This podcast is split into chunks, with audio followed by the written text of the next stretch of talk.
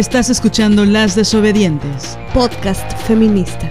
Nosotras somos Marianela Villa y Liliana Papalotti. Síguenos en nuestras redes. Estamos en Twitter como arroba mxdesobedientes. En Facebook como Las Desobedientes. Y en Instagram como arroba Las Desobedientes. Escúchanos.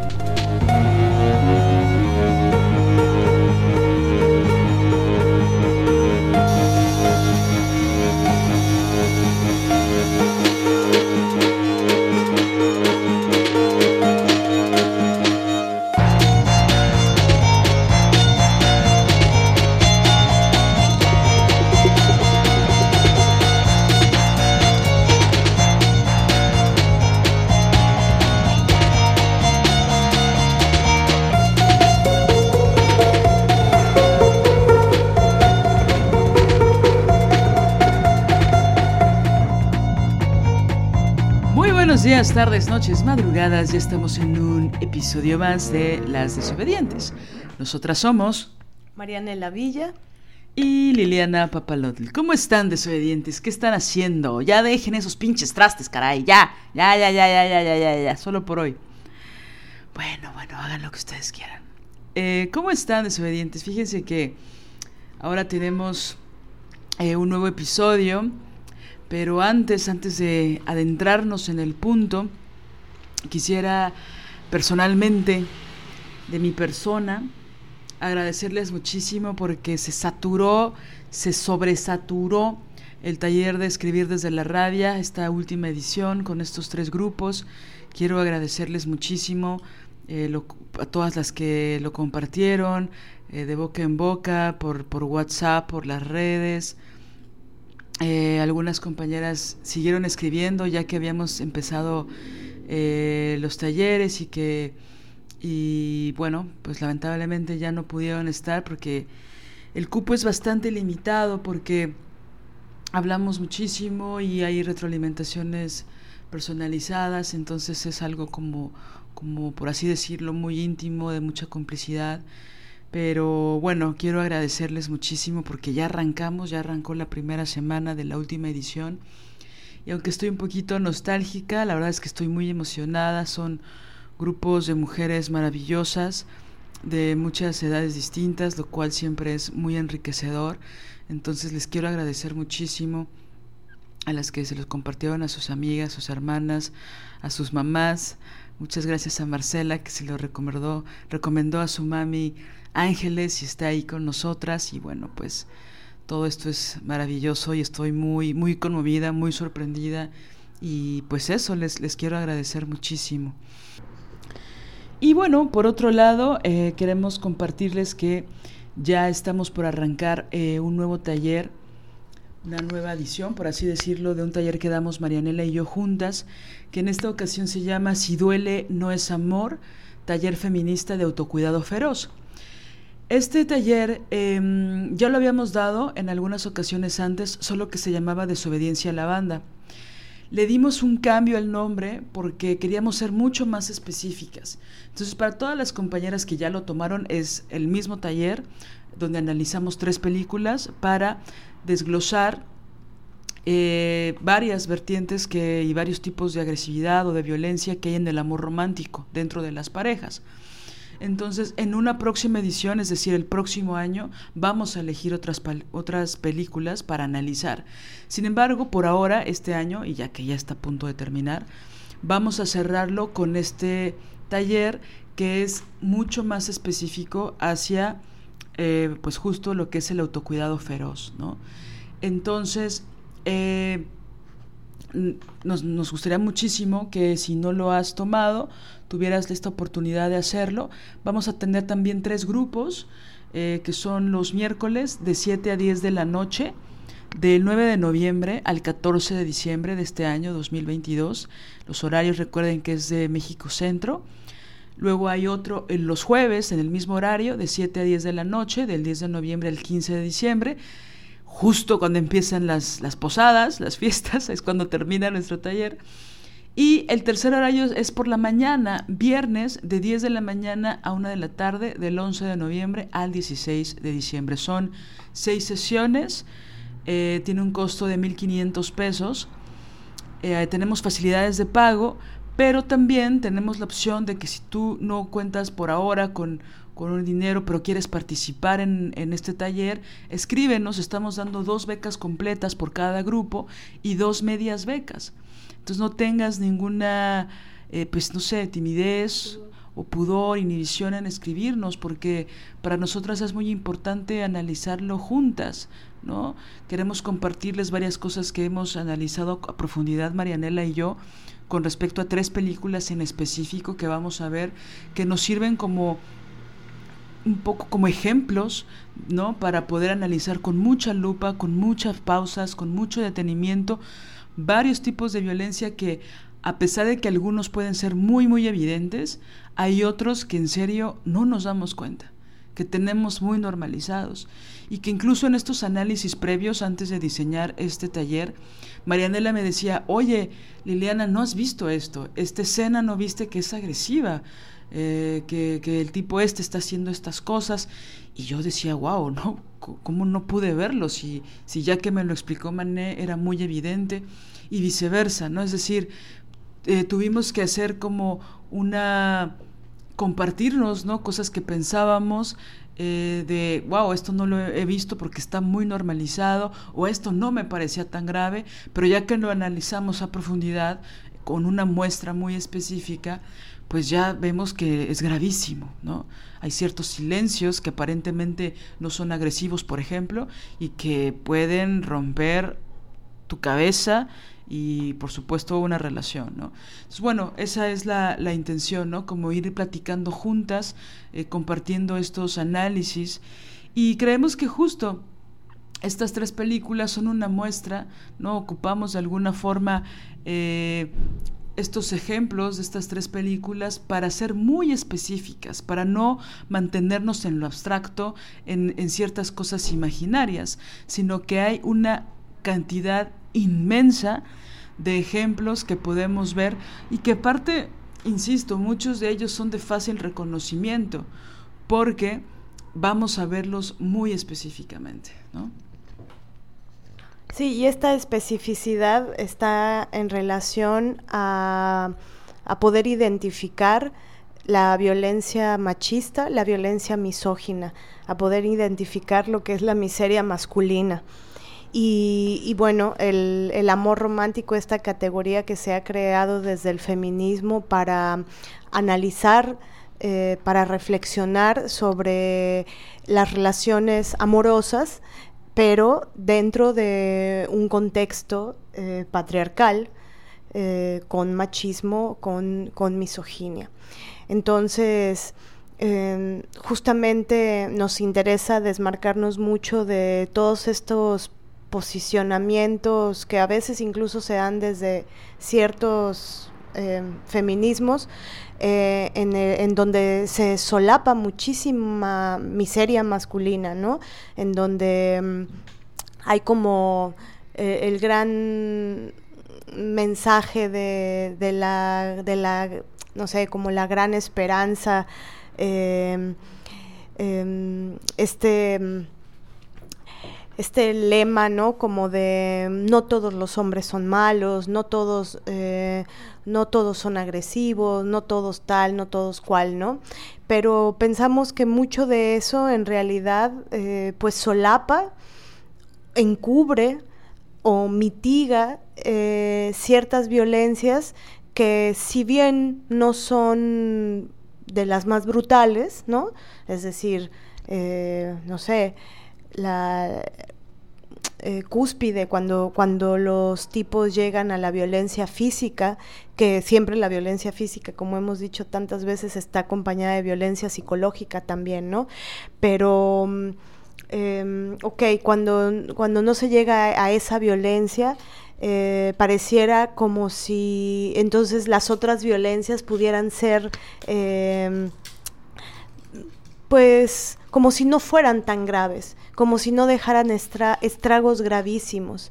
Entonces, justo para desmarcarnos eh, de, esas posiciones eh, en donde se encubre o se mitiga, justamente nos, nos interesa eh, poner la lupa muy precisamente en, en, todos esos lugares, en todas esas acciones, en todos los gestos, en todos los silencios, en todas esas formas que tienen eh, los hombres para, para, agredir y dañar mujeres, ¿no? Eh, pensamos justo así eh, como se llama el taller, por eso lo nombramos así, que si duele, si hay sufrimiento, no hay amor. Y cuando uno empieza a escudriñar, empiezas a, investigar de dónde proviene ese dolor, de dónde proviene ese sufrimiento, cuando, cuando nos em, atrevemos a ver e, eso como muy, muy a los ojos, pues entonces descubrimos que, pues sí, que ese sufrimiento no viene de la nada, ni tampoco es este mito horrible de, pues el amor duele. ¿no? Entonces, como el amor duele, que esa es la que nos han vendido, como el amor duele, entonces duele y ya. O sea, no es que sea un macho misógino, violento, mísero, no, no, no es eso, es que el amor duele. Y justamente, este, no, el, el amor no duele. Si duele, no es amor. Si duele, eh, lo que hay que investigar o lo que hay que atrevernos a observar es qué es eh, eso que está provocando ese dolor específicamente. ¿No? Entonces nos centramos en observar, analizar y reflexionar a muchísima profundidad toda la gama de, violencia machista y misógina, todo lo que compone la miseria masculina, sus estrategias, sus, em, sus mecanismos, sus manipulaciones, ¿no?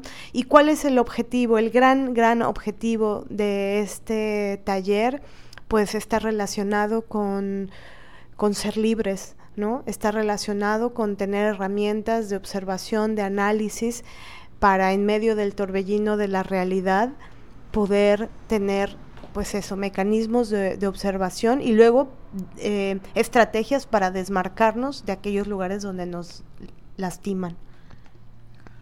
Sí, estrategias de liberación que a veces tienen que ir relacionadas con el escape, ¿no? Con tener que escapar, ¿no? Con eso que ya nos está haciendo mucho ruido. Es decir, este taller lo hacemos como una necesidad importante de crear un microscopio para ver, para darle voz, espacio a esos pensamientos que ya no quieren estar en una relación en específico. Entonces también pienso que uno de los objetivos eh, de este taller es para para no perder la razón, ¿no? Para, para darle espacio a lo que pensamos que es importante decir, que no estamos locas, que estas formas de agresión existen y que muchas de nosotras las hemos vivido, ¿no? Porque se pueden tener relaciones románticas no solo con la pareja, que es donde más vamos a abordar, pero también se reproducen estas lógicas de amor romántico con los amigos o con los compañeros de trabajo o con ciertos familiares. Nos enfocaremos mucho más al amor romántico relacionado con las parejas, ¿no? Digamos con relaciones sexoeróticas, ¿no? Afectivas, por así decirlo. Pero esta lógica se reproduce en muchos lugares. Entonces es para decir, wow, esto, esto que yo pensaba es verdad. Esto que yo sentía también lo siente otra compañera y otra y otra. Y de eso nos hemos dado muchísimo cuenta, ¿no? Por supuesto lo intuíamos, porque escuchamos testimonios, escuchamos a compañeras, amigas. Por eso vimos que había una necesidad de em, poner énfasis en estas características, en estas formas que ellos, en que ellos utilizan en contra nuestra. Entonces este microscopio nos sirve también como prueba de decir, wow, esto que estoy sintiendo lo sienten otras mujeres en otras ciudades, en otros contextos, en otras edades, y que ya hay que tratar de, fusionar, de movernos de ahí, ¿no? Pero ¿cómo vamos a movernos si no las estamos viendo con ciertos análisis, ¿no? Bueno, ese es uno de los objetivos. Y hay un, correo que tenemos nosotras por si quieren toda la información, los, contenidos, los detalles, que es si duele no es amor taller, la palabra taller, si duele no es amor taller, arroba gmail.com. Ahí les podemos enviar eh, pues los informes, los detalles, los objetivos, y quisiéramos compartirles con ustedes, antes de ya arrancarnos con el tema, cuáles son los objetivos de este taller, ¿no? Entonces, eh, por ejemplo, el primero es cultivar la mirada sensible hacia nosotras mismas. El segundo es cultivar la empatía con los personajes de mujeres que miraremos. Porque lo que les comentaba hace un ratito, ¿no? Vamos a ver tres ejemplos en tres películas, ¿no? Para ponernos en un terreno que, que sea conocido por todas, ¿no? Tres, cultivar la ferocidad para autocuidarnos. Cuatro, confiar en nuestra percepción, que es de lo que hablaba hace un ratito. Porque como siempre nos descalifican, todo lo que cuestionamos, todo lo que sentimos, todo lo que pensamos, pues bueno, llega un momento en que empiezas a dudar de tu propia percepción. Entonces aquí queremos reforzar un poco esto, el opuesto quiero decir, ¿no? Confiar en nuestra percepción. Quinto objetivo, escuchar nuestra intuición. Sexto, cultivar la mirada analítica desde una perspectiva feminista, entrenarla y activarla en medio del torbellino de la realidad. 7. Identificar la miseria masculina. Insisto, hay cosas que pueden parecer muy, muy evidentes, pero que después nos damos cuenta que en realidad somos más conscientes de muchas más agresiones de lo que apalabramos o de lo que decimos en voz alta. ¿no? 8. Identificar las estrategias de manipulación de los hombres. 9. Categorizar los diferentes tipos de violencia masculina, tanto aquellas que somos capaces de observar, aquellos tipos de violencia que somos capaces de observar a primera vista, como aquella violencia que no vislumbramos por su normalización. 10. Adquirir velocidad para identificar la violencia. Que de repente esto lo decimos todo el tiempo, ¿no? Es decir, nos culpabilizamos por no reaccionar de forma rápida. Y bueno, eso es un proceso que se tiene que entrenar.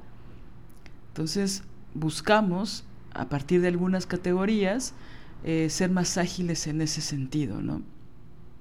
Eh, décimo primero, obtener herramientas que nos permitan movilizarnos y desmarcarnos, ¿no? lo que decía Marianela, de los sitios donde nos hacen daño. Décimo segundo y penúltimo, crear estrategias de autocuidado. Y el último, crear estrategias de liberación. Esos son los objetivos concretos de este taller. Y también queremos compartirles a qué mujeres va dirigido este taller. Bueno, a mujeres interesadas en comprometerse con los objetivos de este taller, mujeres interesadas en comprender las trampas y mecanismos del amor romántico, mujeres que quieran cuestionarse a sí mismas a través de los personajes que miraremos, mujeres interesadas en analizar las resistencias, que impiden observar los diferentes tipos de violencia que ejercen los hombres, mujeres interesadas en identificar la miseria masculina y sobre todo identificarla con velocidad, mujeres que deseen ser libres, mujeres interesadas en analizar películas desde una perspectiva feminista. Y, bueno, este taller, Si duele no es amor, eh, su subtítulo, digamos, es Taller Feminista de Autocuidado Feroz. Pensamos que eh, la palabra autocuidado es importantísima. Em, pues es lo que nos, lo que nos permite eh, permanecer a salvo.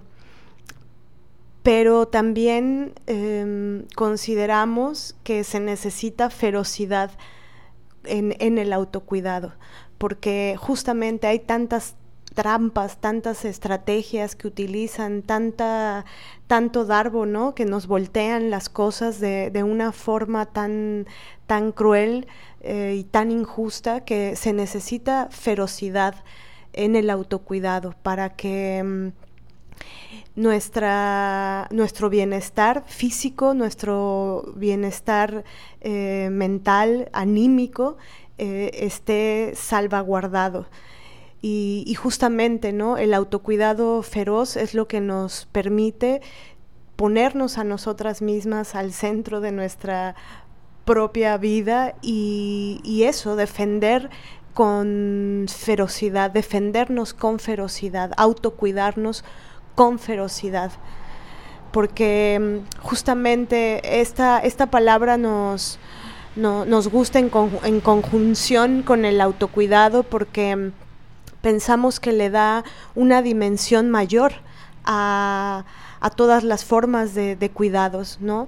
Porque pensamos que también de pronto se puede, eh, no sé, como tener una visión romántica del autocuidado. Se menciona el autocuidado, pero de todas formas em, hay eh, a veces em, mecanismos de, mitigar o, de, no ver eh, ciertas violencias. Y, y, luego eso propagado también en, en ciertos espacios, ¿no?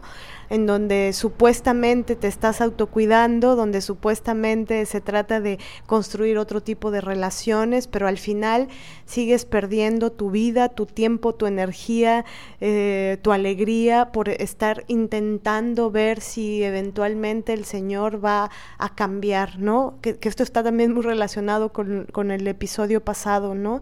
En estas negociaciones eternas que nos pueden llevar pues la vida entera. Entonces, no, cuando estás negociando y negociando, y, pero te duele y te duele y te duele, eh, pensamos que, bueno, se necesita ahí una lupa mayor para, para ver en realidad qué es lo que está atrás de, todas estas acciones. Y, que es muy duro porque a veces son gestos, gestos que provocan daño, silencios que provocan daño y ante un silencio violento, em, el otro puede argumentar y contraargumentarte que, que, ay, pues él solamente estaba callado, ay, que él solamente no contestó, ay, que él solamente tal o cual o cual, todas sus miles de justificaciones que tienen em, para amarrarnos, para no dejarnos ir o para no ver las, las cosas como son. Entonces, bueno, es autocuidado feroz desenmascarar la miseria masculina y desmarcarnos de todos aquellos lugares en donde nos hacen daño. Y pues el tema del que mm, hablaremos hoy de alguna forma se vincula con, con todo esto que les estamos contando. Es un tema que tenemos muy em, con heridas en el, en el cuerpo, en, en, el recuerdo, en, en, el ser, pues, em, heridas con respecto a, a, este tema, porque, bueno, pensamos que, que todas las mujeres hemos, eh, de una forma o de otra, en mayor o menor medida, atravesado por un proceso de duelo amoroso, que ese es el tema eh, que intentaremos eh, reflexionar el día de hoy con ustedes. Em, y pues este tema em, se compone de un montón de cosas que queremos desglosar para, para ver eh, cómo hay componentes que tienen que mm, son un poco, eh, que no se pueden eludir, ¿no? Es decir, eh, pensamos que terminar una relación, cualquiera que sea, es una cosa compleja. Es decir, el, término de, cualquier tipo de relación implica, implica cosas, implica que algo que se venía viviendo ya no se viva, implica que, no sé, un, tipo de, vida o un tipo de acciones en la vida dejen de ser, implica que, que ciertas cosas a las que estábamos acostumbradas pues cambien. Y los cambios siempre tienen una gran complejidad. Entonces, eh, tampoco queremos como eh, edulcorar el asunto, ¿no? Como decir, los duelos amorosos no tendrían que doler. Bueno, no, pensamos que un duelo amoroso siempre tiene un alto grado de complejidad y esa complejidad puede conllevar una cierta tristeza, melancolía, ¿no? Pero también es cierto que hay toda una cultura eh, machista, misógina, la cultura de los tipos, como diría la Uma Conti, que, promueve y propaga que el sufrimiento de las mujeres eh, sea mucho, mucho, muy intenso cuando hay un duelo amoroso. Y bueno, tenemos una vasta este, cultura de esta, de esta miseria y de toda esta pedagogía y religión del sufrimiento que nos insertan desde chiquititas, ¿no? Es decir, tenemos 12, 13, 14 años y casi que ya tenemos el manual de cómo hay que sufrir eh, por, por amor, cómo hay que sufrir los duelos, cómo hay que sufrir las rupturas, o también todo lo que se evita que exista un duelo. Queremos hablar del duelo en sí mismo, pero también todas las cosas que nos enseñan para prevenir el duelo. Justo ahí está la trampa, como el, el duelo según esta, esta misoginia, tiene que ser, es lo más horroroso que te pueda pasar, es lo más horroroso que te separes de aquel señorcito, em, entonces haz todo para evitarlo. Em, hace poco una compañera en, un, en, uno de los talleres decía algo que, que también yo lo em, me hizo mucho espejo porque lo he escuchado cuando he llegado a tomar la decisión de separarme de alguien y con valentía afrontar el duelo, eh, me han llegado a decir, y esta compañera también nos lo decía, ¿no? El, ¿Y estás segura? ¿Estás segura que, que, que, que quieres hacer eso?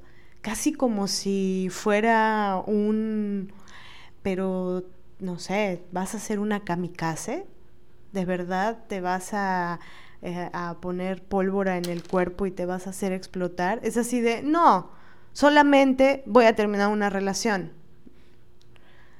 Pero entonces es muy, es muy fuerte, ¿no? Es muy fuerte decidir, atreverse a, decidir em, salir de un sitio en el cual te hacen daño y que cuando ya te has decidido y, y cuando ya lo has hecho, te lleguen con la preguntita, ¿y crees que fue lo mejor? Ah. ¿De verdad estabas, estás, estás bien?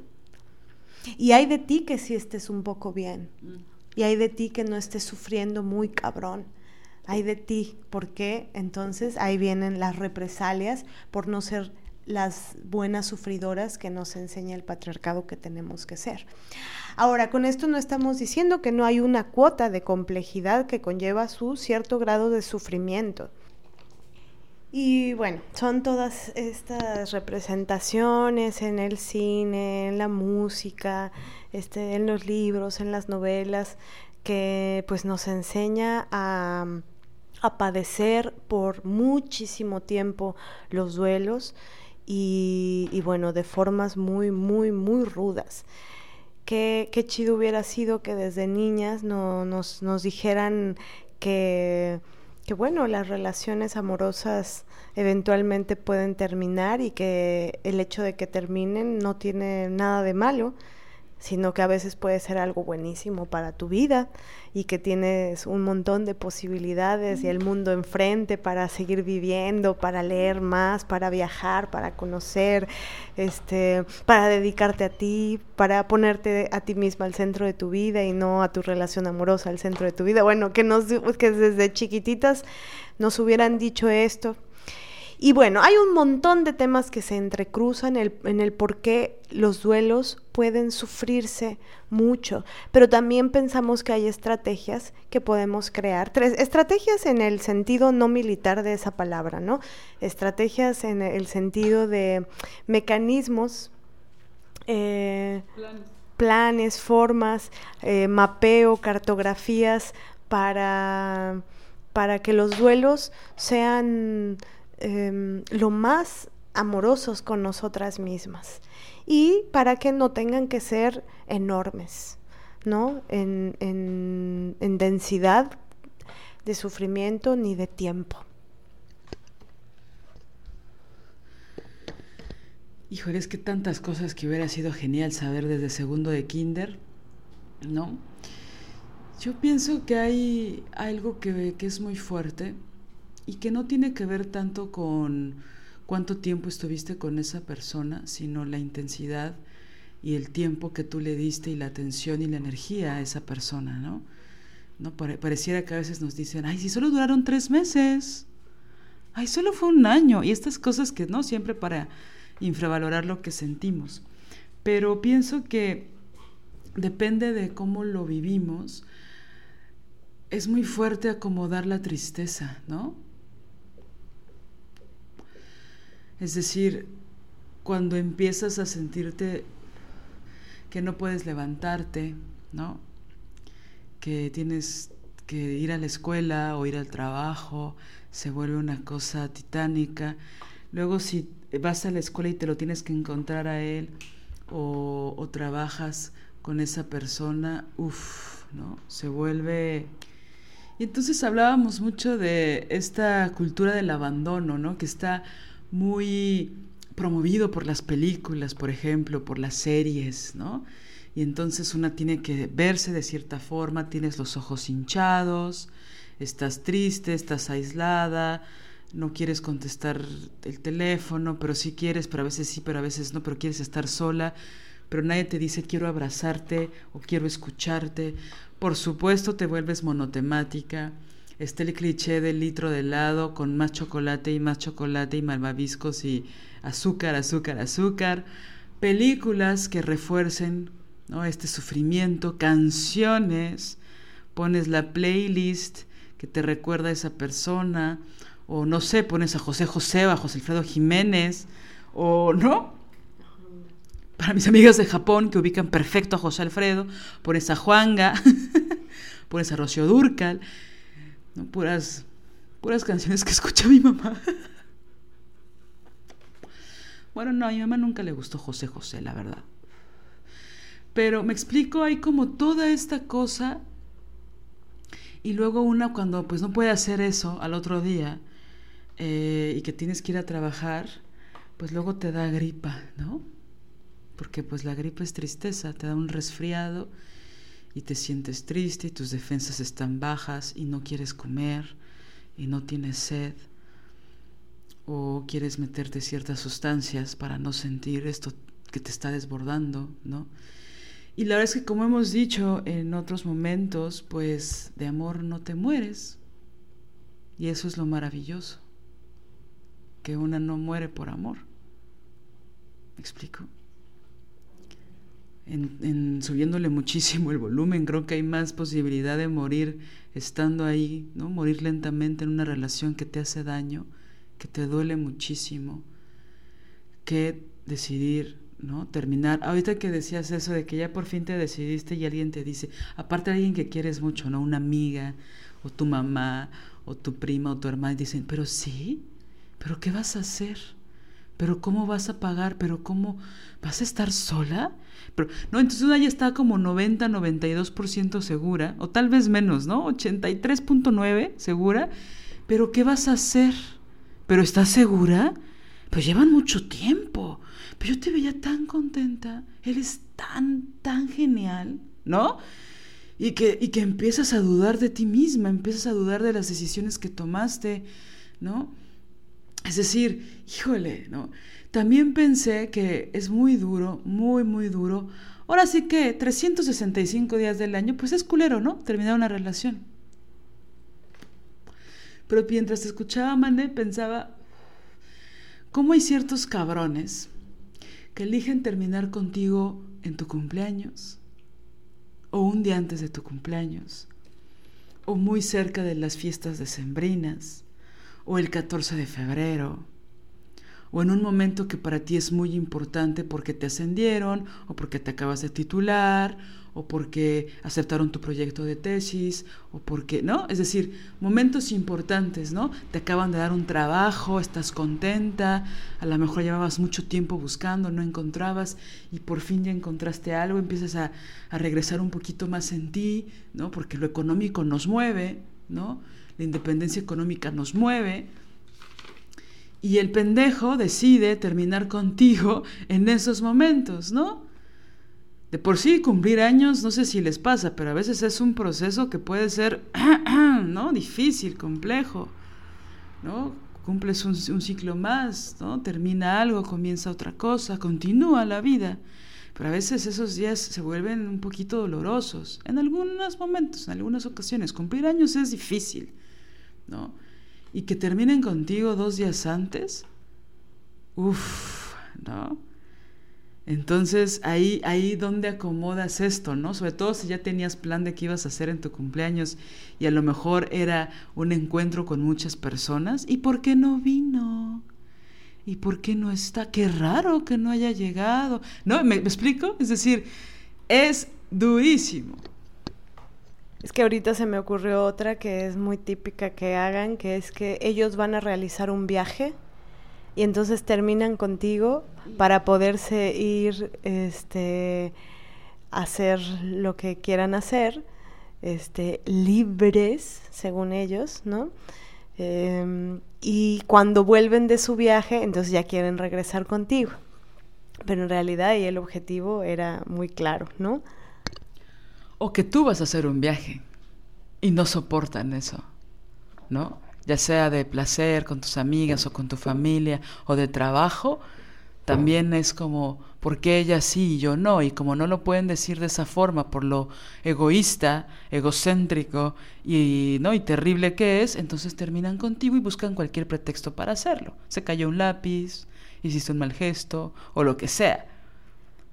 O problemas de antaño, ¿no? Que te sacan solo porque vas a emprender una nueva aventura o una nueva, un, escape o algo, ¿no? Es decir, sí, ¿no? O sea, sí reconozco como esto de me voy a ir de viaje, entonces voy a aprovechar estos dos semanas o estos tres meses o este mes para terminar contigo, ¿no? Pero también lo hacen cuando tú sales, cuando tú te vas, ¿no? Cuando no están ellos cerca, espiándote cada segundo, cada minuto, ¿no?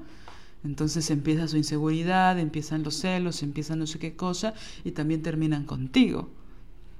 Y ya te arruinaron el, viaje, gracias. ¿No? Entonces, estos momentos, pues yo no pienso que sean casuales, ¿no? Estás emocionadísima haciendo la maleta, emocionadísima por el trabajo, el estúpido del sinodal ya te dijo que sí a todo, que ya vayas a imprimir, ¿no? Y, algo pasó. Y no sé qué, qué cosa pasó en la cena o en la ida al cine o mientras caminabas y de repente un mensaje que no contestaste insofacto y de repente eso ya se vuelve en una discusión que termina en, pues creo que deberíamos de, de darnos un tiempo, ¿no? Es decir, todo esto, ¿no? Entonces, bueno, esto que les mencionaba hace un ratito, ¿no? De la cultura del abandono, ¿no? Hay tantas y tantas películas que se supone buscan como una especie de desahogo o de falsa contención, pero que solo nos hunden más en ese aislamiento y en esa tristeza, ¿no? ¿Cuántas canciones existen? Por ahí hace un tiempo escuché como, híjole, yo en mi playlist así de favorita, por ejemplo, no tengo ninguna canción alegre porque me siento bien en la tristeza, es donde me siento cómoda, es donde reconozco esos lugares de tristeza. Entonces, ¿no? Hay hasta como un gozo secreto de sufrimiento, ¿no? De, de, la religión del sufrimiento, como dice Marianela, ¿no? De regodearse en voy a estar en el piso y voy a llorar y no van a alcanzar los Kleenex, ¿no? O los papeles higiénicos desechables, ¿no? Eh, todo eso, ¿no? Estos momentos, ¿no? De, de, esto que decías, ¿no? De buscar libros de autoayuda, buscas blogs, podcasts, ¿no?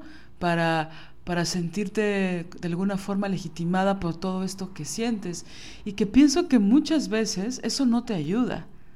Es decir, creo que hay un proceso donde sí necesitas sacarlo, ¿no? Llorar o como sea, ¿no? Hay gente que se pone a hacer ejercicio, ¿no? Hay gente que se pone como a trabajar duro para evadir lo que está sintiendo y que eso solo prolonga, ¿no? Prolonga mucho más el sufrimiento. O te buscas otra relación, disque pasajera, todo eso para evadir, para no darle espacio a esto que estás sintiendo que es pues muy doloroso, ¿no? Y entonces esta relación que supuestamente era pasajera, pues de repente ya lleva siete años, ¿no? O nueve o lo que sea, y luego vuelves a empezar, ¿no? Entonces, estos duelos son por ahí alguna vez escuché, ¿no? Como que también creo que hay una cosa que, que pareciera incongruente, ¿no? Es decir, cuando llevas, no sé, voy a decir una cantidad, voy a decir un año en un duelo amoroso, que un año puede ser bastante, ¿no? 12 meses para algunas personas. También hay una cosa como de ya supéralo, ¿no? Ya, ya, ya, ya, ya. Ponte a salir, arréglate, córtate el cabello, ¿no? Sal al bar, vete al antro, sal con tus amigas, ¿no? Hay una cosa, pero que a veces puede ser, pasaron dos semanas y bueno, ya, ya lloraste demasiado, ¿no? Pasaron tal tiempo y no, no sé, creo que deberías de hacer esto y tal y tal y tal, ¿no? Es decir, idealmente y bueno, esto hablo de una forma mega personal, cuando he terminado ciertas separaciones que han sido muy profundas, aunque me resista, eh, en muchas ocasiones me ha pasado que tengo que ir a terapia, que, que me rebasa esto, que tengo que ir con un especialista para que me diga, a ver, veamos las cosas, ¿no? porque hay esta, esta situación de que empezamos a responsabilizarnos al 100% del rompimiento. Y se nos olvida, como dice Mecano, pensar, como decía Mecano en los ochentas, eh, que olvidamos todas las cosas horribles que pasaron, o todas las cosas negativas, o todas las cosas que nos hicieron salir de ahí. De repente hay algo ahí, ¿no? En, la cabeza, en el cerebro, en nuestra alma, en nuestras emociones, donde el apego nos empieza como a cambiar la brújula. Y hay un lapso en el que no te acuerdas de las cosas terribles que pasaron o que te incomodaban ya muchísimo. Empieza a haber una justificación constante y por supuesto hay una necesidad muy aberrante, perdón, muy grande de volver a buscar a esa persona y ves y empieza el estoqueo, ¿no? Y empiezas a, a, ver qué hace y tal.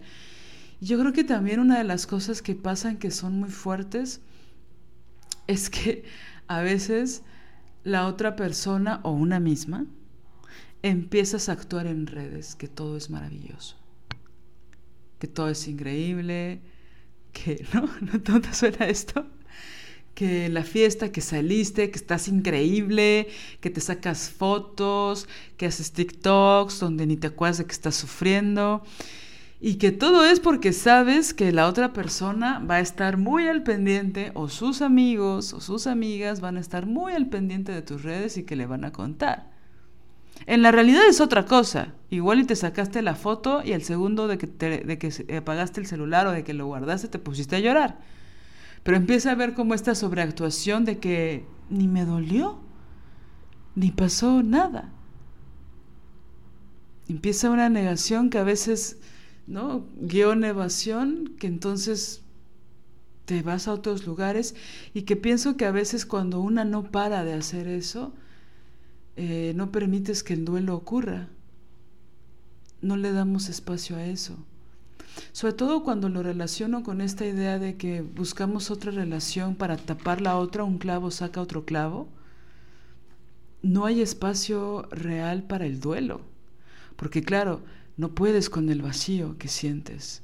en el cuerpo. Y pienso que esas ideas también están muy promovidas por el, por el patriarcado. Eh, retomando la, idea del terminar contigo o terminar conmigo, eh, pensamos que, que esa, esa, frase también puede ser muy problemática, porque la decimos así, ¿no? Es que terminó conmigo. O ellos dicen, quiero terminar contigo. Y claro, digamos que en, un, en una primera forma de verlo es eso, quiero suspender mi relación contigo, quiero que termine mi relación contigo. Pero la frase em, parece que es una sentencia eh, de inexistencia. El termino contigo es como un te pongo fin a ti. No solamente a la relación que tenemos, sino a ti termino contigo, Él terminó conmigo, Él acabó conmigo. Yo ya no tengo existencia sin aquella. Yo ya no tengo existencia sin, sin aquella persona con quien yo tenía una relación, porque me terminó, me acabó, me puso fin. Entonces, la problemática de esa frase que, pensamos que es bueno moverla. Es decir, él decidió terminar la relación que tenía conmigo, pero no termina conmigo. A mí no me termina nadie. A mí nadie me pone fin. Yo sigo viva. Yo sigo existiendo y tengo la vida por delante. Y este episodio en realidad nos importa mucho porque está dedicado a, todas las mujeres, incluyéndonos, a Lili y a mí, a todas las mujeres que en algún momento hemos tenido un duelo amoroso. También está dedicado a las mujeres que en este momento están teniendo un duelo amoroso y a las mujeres que eventualmente puedan tenerlo. Eh, nos importa mucho decirles que mm, que si bien sabemos la complejidad y lo fuerte que puede ser, sobre todo en una cultura misógina, patriarcal, que, no nos enseña eh, cosas buenas para nosotras, sino todo lo contrario, ¿no? Eh, se vuelve mucho más doloroso porque no nos enseñan que estar solas es maravilloso, que la soledad es un espacio de creatividad, es un espacio en el cual podemos labrar el, cómo eh, ser nosotras las protagonistas de nuestra propia vida. Eh, no nos enseñan que lo que soñamos, lo que deseamos, lo que nos gusta es algo que podemos ir, ir creando. Eh, se enfoca a la pedagogía amorosa, romántica, ¿no? Desde que estamos chiquititas este, desde la primaria, muy, muy chavitas, nos, enseñan que el amor es eh, el leitmotiv de la vida, que tiene que ser ese leitmotiv, ¿no? Que nuestra existencia está dedicada a buscar quien nos quiera, quien nos ame y luego hacer todo lo posible, justo eso, para no, no estar solas, porque qué horror estar solas y con nosotras mismas. Hay que buscar a un alguien que justifique nuestra existencia. Entonces, bajo esas premisas, pues claro, la posibilidad de terminar una relación eh, se vuelve muy, muy, muy duro.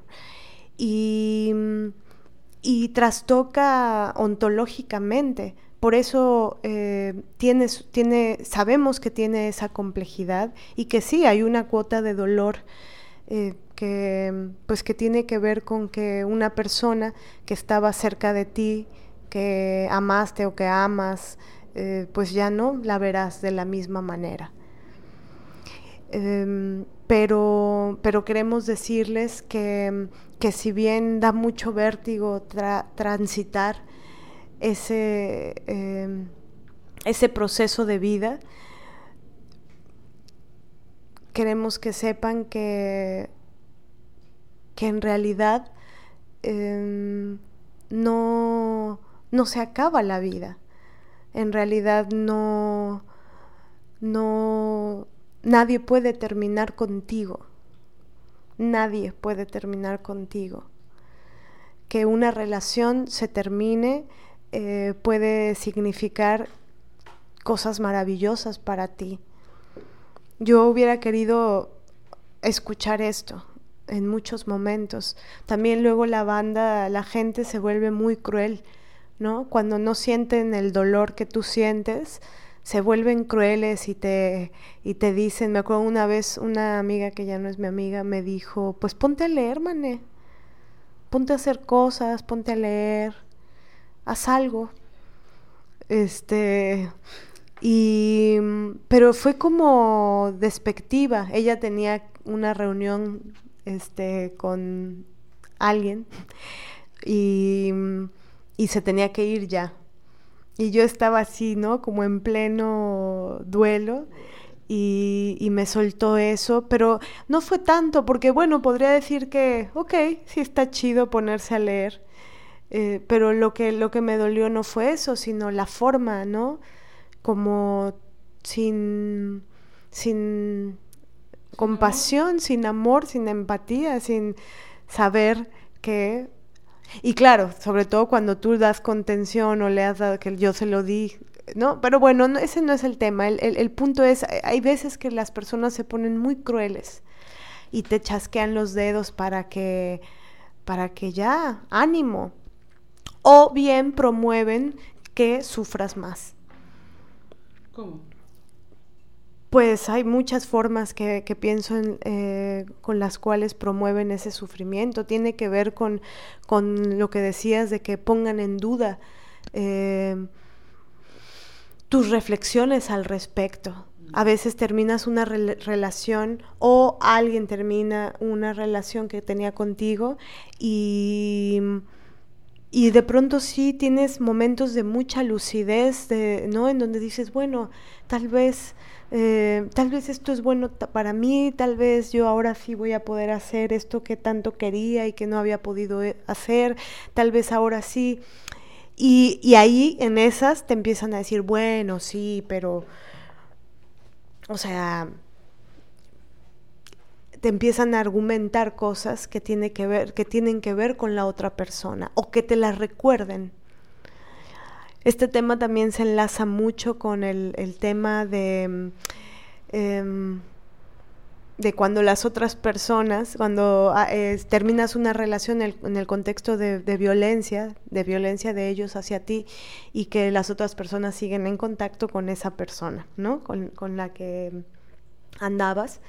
Y, y luego hacen estas cosas de recordarte de mencionarte la persona, de decirte cuán maravillosa era, o de decirte que está, no. que está viajando aquí o allá. No, tú te encargas de hacer contacto cero, bloqueas a la persona, bloqueas de WhatsApp, bloqueas de, de todas las redes, ta, ta, ta.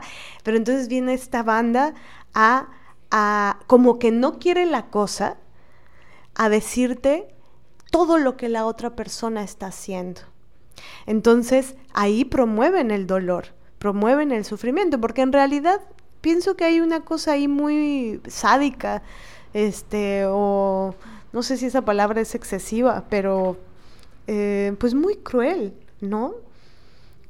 Este, muy ojete, dice Lili, ¿no? De, de venirte a decir quién sabe qué cuando a ti te está costando tanto trabajo eh, dejar de pensar en aquella persona, en aquel hombre, ¿no?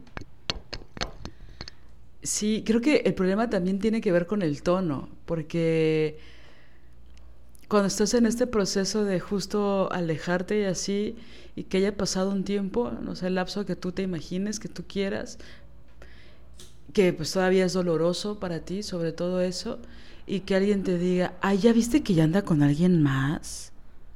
Guapísima guapísima, es una chava, la otra vez pues, sin querer nos encontramos o salimos, ¿no? En, una fiesta, en una reunión nos encontramos, padrísima la chava, ¿eh? Súper buena onda. En serio hay gente que te dice eso. Pero, pero aparte, ¿por qué me haces esa cara? Ya lo superaste. Ya pasó mucho tiempo. Se veían tan bien tan bien, ella es tan agradable, en serio, no, no, no, parte un rostro, o sea, en serio te pueden decir esas cosas, que es como... Se, se fue se, esto, ¿no? De, de la presunción de lo que están haciendo. No sé si ya viste que hizo no sé qué cuánto, no sé si ya viste que le ascendieron en su trabajo. Ay, se acaba de comprar una casa maravillosa. La chava padres. Es que me acuerdo mucho de unos chistes que hacían unas, unas mujeres que conocí hace mucho tiempo. Que hacían eso, ¿no? De... Tenían un chiste que la verdad sí me daba mucha risa.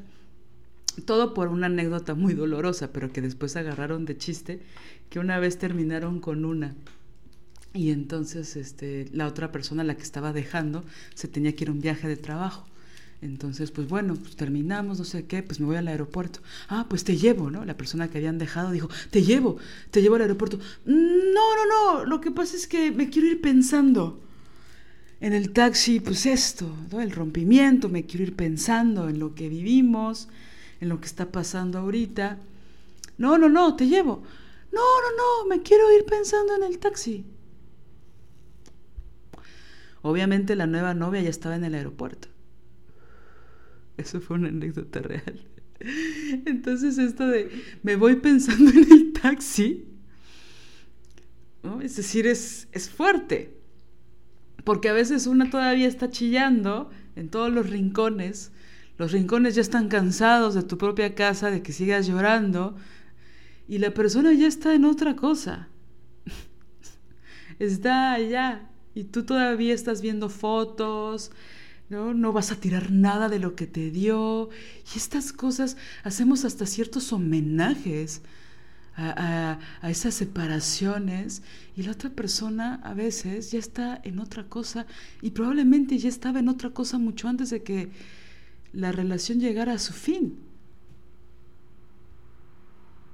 También pienso que ese momento en el que estás analizando y analizando y pues muchas veces se vuelve una obsesión y de, de, repente empiezas a leer algunas cosas o escuchar a otras mujeres, a lo mejor tienes una red de apoyo buena que está ahí al pendiente de ti y de repente te empiezas, empieza como este proceso de mucha ira, de que te empiezas a acordar de muchas cosas, ¿no?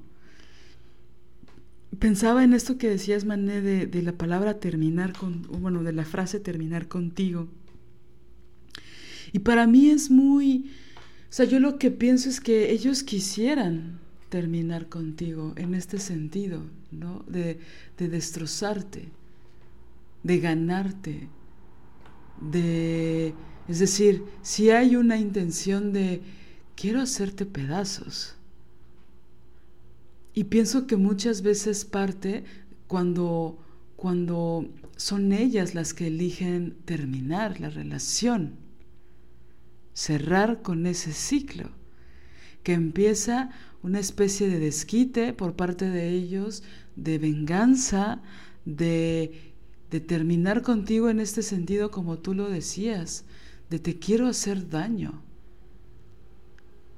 Y entonces cuando empiezan con estas actitudes que muchas veces son muy crueles y te empiezan a quitar cosas, te empiezan a reclamar otras, te empiezan a cobrar ciertas cosas. Hace mucho estaba en un trabajo, estábamos hablando, ¿no? Era un grupo. Era como un break y se pusieron a hablar de las exes y tal.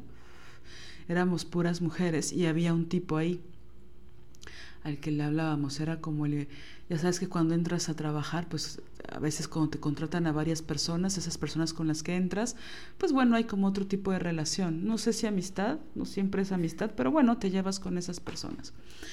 La cosa es que cada quien estaba contando algo, no era muy profundo, estábamos compartiendo algunas cosas.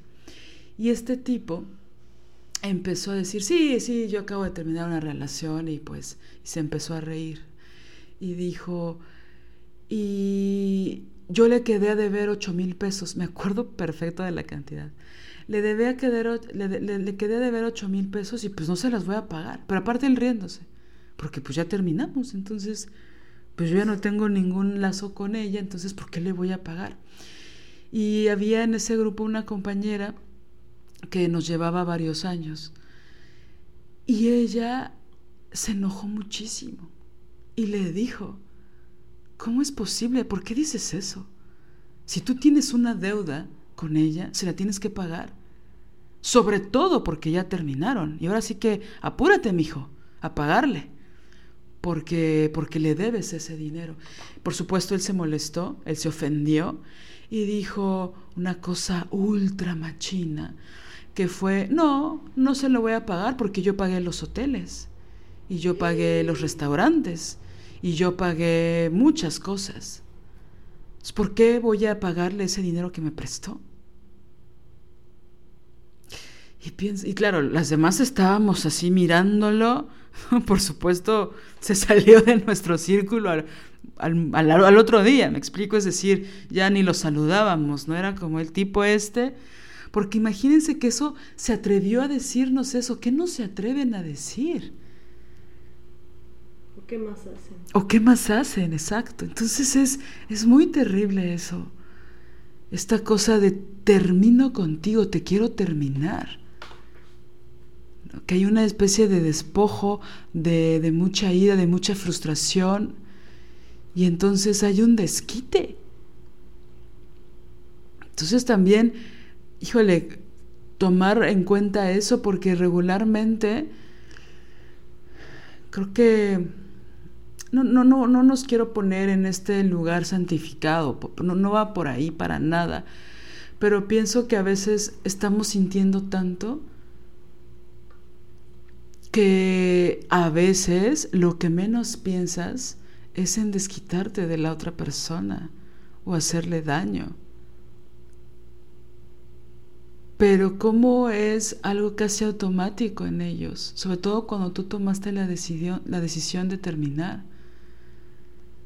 Entonces a veces puede ser muy pasivo-agresivo o actuar como si nada pasara o pues sí, terminemos como quieras, como veas. yo no tengo un problema, ¿no? O sea, como esta indiferencia fingida, es, fuerte eso, ¿no? Sí, pensando en, tipejos así, em, hay una canción que, que de pronto hemos escuchado, eh, Lili y yo, y nos hemos puesto a analizarla porque es una canción de Pablo Milanés que, que bueno, por, ah, sí, ya lo habíamos mencionado, pero bueno, quiero como leer algunas estrofas de esta canción porque justo eh, muchas veces, aunque sean ellos los que decidan terminar la relación, eh, de, todas formas siguen chingue y chingue. Hay, hay veces que, por ejemplo, no, no te dejan entrar en, en duelo, no, no te dejan que vivas tu duelo y que, eh, y que lo transites amorosamente. ¿Y cómo lo hacen? Bueno, siguen ejerciendo violencia, haciéndose presentes, con el conque de quieren saber cómo estás, con el conque de, este, ya comiste, ¿no? Como estas cosas como de un... Tembló. Tembló y quiero saber cómo estás. Exacto. Entonces, eh, y te lanzan mensajitos ahí como de, mm, de, que pues son tiernos, de que siguen pensando en ti, capaz a veces de, de buscan encuentros, buscan encuentros a veces literal para coger, este, o para que los escuches, ¿no? Para hablar de sí mismos y o, luego hasta se atreven a querer hablar contigo para contarte de una relación que ya comenzaron y que capaz ya tienen un problema con su nueva novia y tú sigues eh, intentando hacer tu duelo y ellos están ahí chingue y chingue. Y bueno, lo que sucede cuando tú transitas el duelo y después de eso comienzas la vida y también eso les encabrona. Es decir, quieren dejarte, quieren terminar la relación, pero también y a su vez en este terminar contigo desde esta eh, perspectiva de su miseria, ¿no? De acabarte, lo que no soportan es que continúes con tu vida.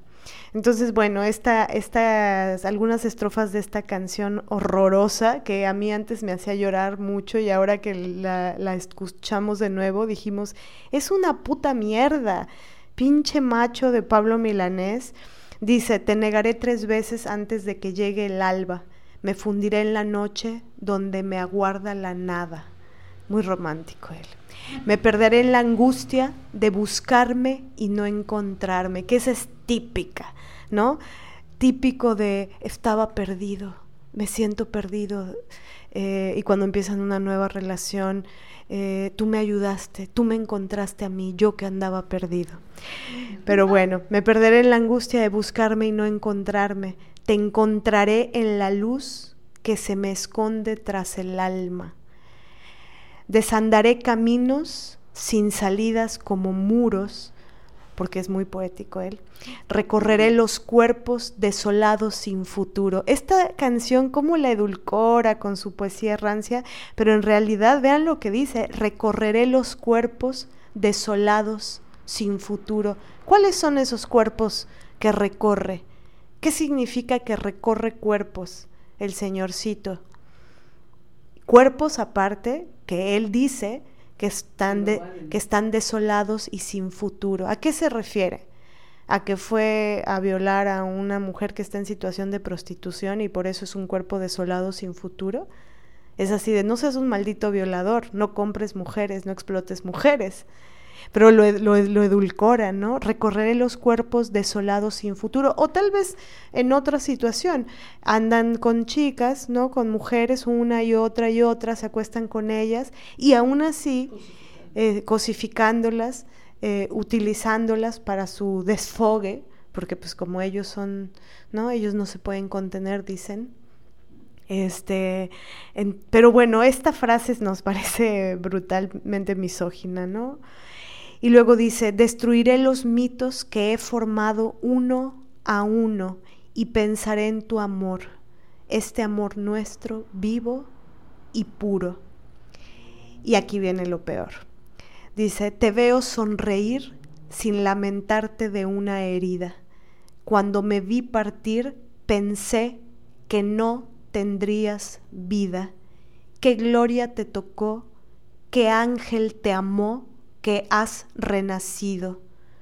Qué milagro se dio cuando el amor volvió a tu nido. Esta es la premisa del amor romántico. ¿Qué es el amor romántico? Justamente esto. El misógino de Pablo dice que, Pablo, un Pablo cualquiera, dice que...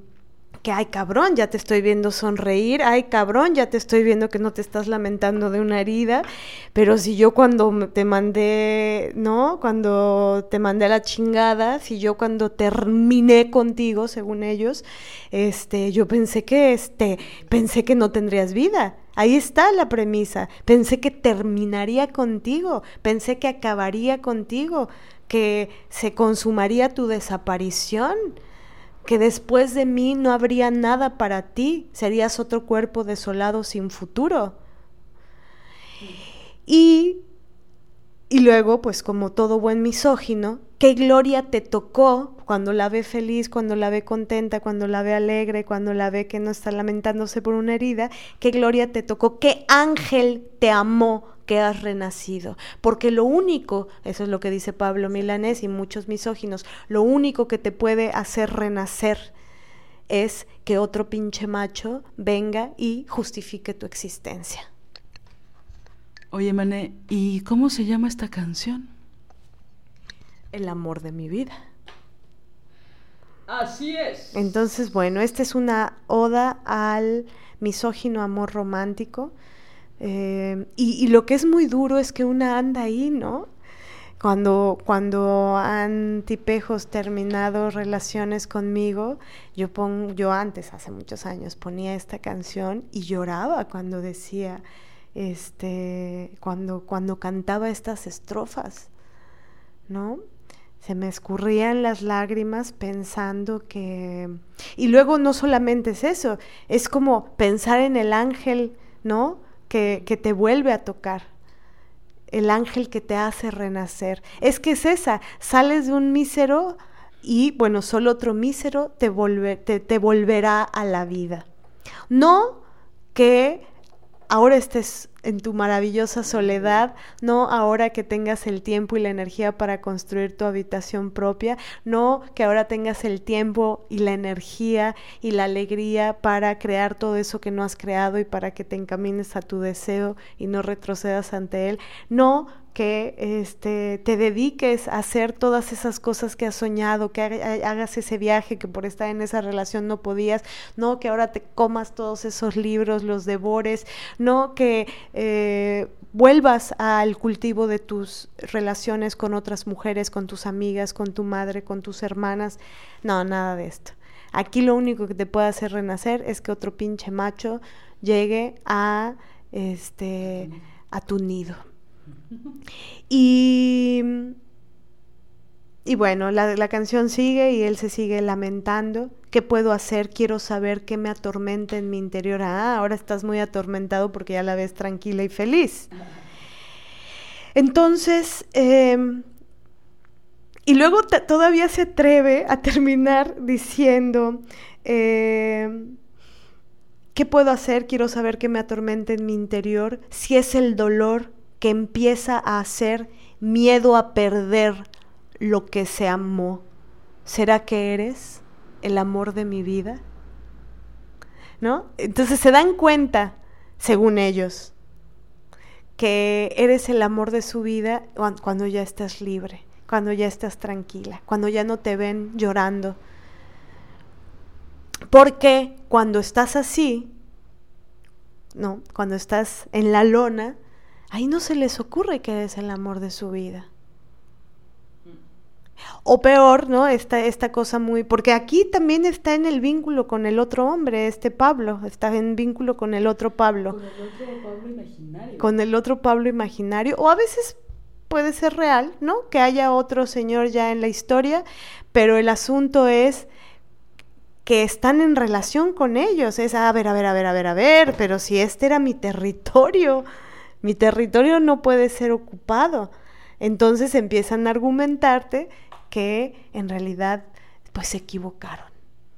Se equivocaron al, al, al decirte que ya no querían seguir. Pero aparte, este Pablo en específico es el mismo pendejo, digo, es el mismo macho que dijo, la prefiero compartida antes que vaciar mi vida. O sea, compartes un taxi. compartes un pedazo de pastel. Compartir una mujer. Compartes las palomitas en el cine.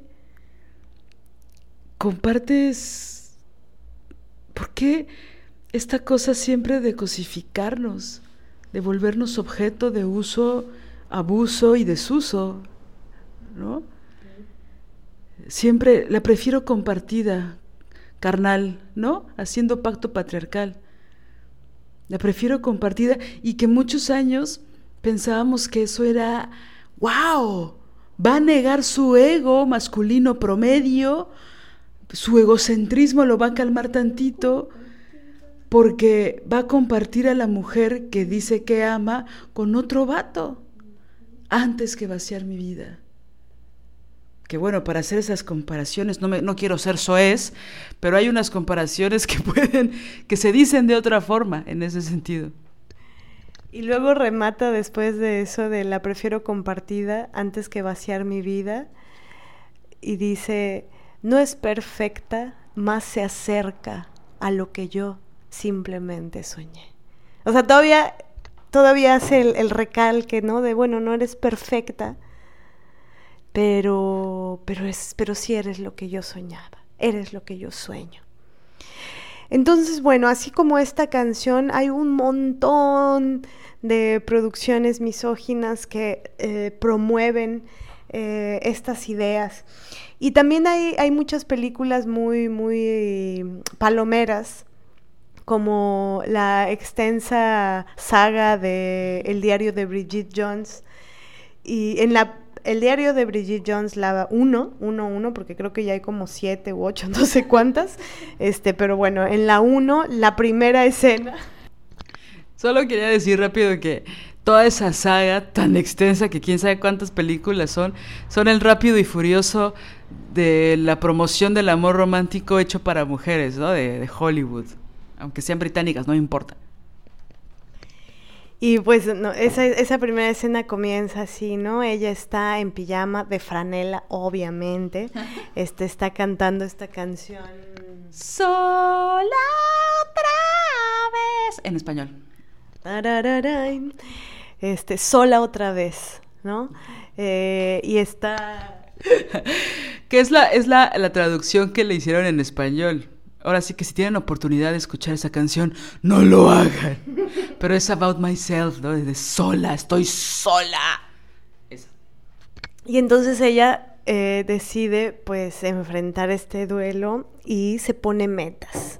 Y una de las primeras metas es que dice, bueno, voy a, voy a bajar 10 kilos, eh, voy a, comprarme otro tipo de ropa, voy, se compra libros de autoayuda, eh, voy a dejar de pensar en todos esos hombres miserables, este, aunque realmente lo que ocupe mucho de mi pensamiento es ese hombre miserable que aparte de todo es mi jefe. Y ahí, bueno, se desarrolla toda la historia.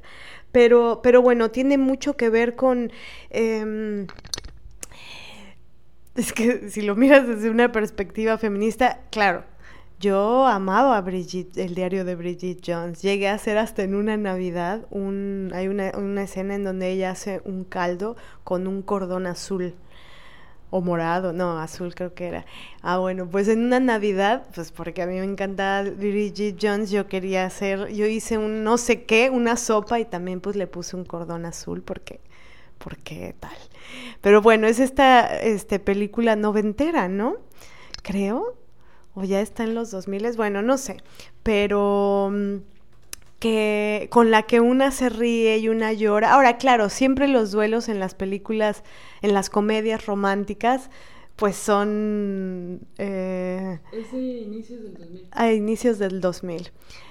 Eh, bueno, eh, los duelos en las películas románticas siempre son jocosos, ¿no? Aunque, aunque veas a, a René Selweger, no sé cómo se apellida, Selweger, aunque la ves ahí actuando, este, pienso yo bien, muy chidamente esa escena, este, y tocando la batería de la rola, este, porque entiende muy bien el tono de la escena. Em, y la disfrutas y te ríes y te ríes porque es patético. Eh, pero, pero en las comedias lo patético se ve bien padre y hace reír. Pero la verdad es que en el territorio de lo real y no de la ficción, eh, cuando tocamos esos lugares, pues no se siente así, ¿no? Se, se siente más, más duro. Y algo que, queríamos articular, bueno, son varias cosas. Una, una de ellas eh, tiene que ver eh, con que hay, hay, un término que a mí me, causa mucho sentido con relación a este tema, que, tiene que ver, que es el vértigo. El vértigo que produce eh, cuando una relación acaba ya sea cuando estás próxima tú a tomar la decisión de, terminar la relación o cuando ya eh, lo dijiste, cuando finalmente te atreviste a decir ya, se acabó. Eh, o también creo que ese vértigo se siente cuando, cuando te lo dicen a ti. Yo lo he experimentado en el cuerpo de, muchas maneras, pero una que, es muy evidente para mí, que tengo recuerdo de eso, es como una especie de, de, vacío, de hueco inmenso en el pecho, ¿no? De una especie de, taquicardia que, te hace pensar que de verdad el vértigo pienso que tiene que ver con que hay una parte de ti en, donde piensas que no va a haber futuro, en donde piensas que, que, que te han destruido que, después de esto, ¿cómo, cómo volver a la vida, que después de eso será muy difícil y se te cierran mentalmente, imaginariamente, se te cierran todas las puertas, se te cierran todas las posibilidades. Se, y claro, cuando alguien te dice, eh, pero tienes la vida por delante, dices, cállate la boca, ¿cuál puta vida por delante si yo me siento en el hoyo y en el pozo y en el tal? Eh, y, y, el vértigo está relacionado con eso. Ahora, ¿cómo se articula este vértigo? de inicio está profundamente relacionado con el tema de la soledad y la desolación, de esta gran confusión que Marcela Lagarde sí, de manera maravillosa. ¿Y por qué, por qué mencionamos tanto a Marcela Lagarde? Pues porque una hay que mencionar a las, a las mujeres que nos han dado claves eh, para ser más libres y porque una no puede borrar o negar o eh, dejar de reconocer a la genealogía que nos ayudó, ¿no? A las mujeres, nuestras, eh, las mujeres de nuestra vida, que aunque no las hayamos conocido en persona, eh, no han estado con nosotras, ya han acompañado nuestra vida, ya han acompañado nuestros procesos. Y una siempre tiene a una, ¿no? hay quien tiene a Andrea Dworkin, hay quien tiene a Kate Millett, hay quien tiene a Adrian Rich, hay quien tiene a Virginia Woolf, hay quien tiene a Monique Wittig, hay quien tiene a... Y pues una menciona a la genealogía que pues a una le tocó. Entonces, por eso mencionamos tanto a, Marcela. Y, en este texto eh, pienso yo, glorioso que tiene sobre la soledad y la desolación. Yo antes de ella nunca jamás había leído algo sobre eso. Este, esta, esta gran diferencia. Y cuando lo, lo, leí, para mí fue alucinante porque justo yo tenía una confusión, como pienso que lo tiene, no sé, muchísimas millones de mujeres en todo lo ancho y largo del planeta Tierra. Esta confusión de la soledad y la desolación, pensamos que la soledad es desolación, pensamos que estar sola es estar en la lona, es estar destruidas, es estar llorando, es tener ataques de pánico, ansiedad, vértigo, este, llantos nocturnos. Eh, y, lo que sucede es que justamente toda la cultura misógina nos enseña a, no estar solas, nos, nos, nos Em, a los hombres se les dice, anda, ve y vive el mundo, ¿no? Explora el mundo, sale a la calle, sale... sí, va, ve, vive, viaja, este, sale a correr con tus amigos, juega atrás de la... Y a nosotras ahí nos, nos compran la cocinita y nos compran el trapeadorcito y nos compran los nenucos. Entonces está, ahí está la cultura de arrullando nenucos. Tenemos tres añitos y ya sabemos arrullar el nenuco y le ponemos el pañal y le damos la mamilita y luego hacemos la comida y luego planchamos la ropita y luego lavamos la ropita y luego jugamos con las Barbies, jugamos que el Ken y la Barbie se aman, se adoran y tienen una casita. Es decir, todo. Ahí. Bueno, dice Lili eh, que ella no. también, también. dice que no. Pero entonces ¿Cómo no vamos a tener una maldita confusión entre la soledad y la desolación si están chingue y chingue con que ser, estar solas es lo peor que nos puede pasar y que incluso cuando no estamos solas nos dicen, ay, pero qué solitas, pero si, ay, cabrón, pero si somos 20. No, estoy sola, estoy conmigo, sola conmigo y eso es maravilloso. Entonces, hacer esta separación, eh, esta distinción, entre soledad y, desolación es importantísimo. Ahora, em, cómo cultivar la relación eh, que tenemos con nuestra soledad es una tarea maravillosa que tenemos las mujeres, porque justo no nos lo enseñan desde chiquititas, entonces es algo que pues tenemos que aprender o reaprender. Y hay quienes tienen mucha mejor relación con su soledad que otras.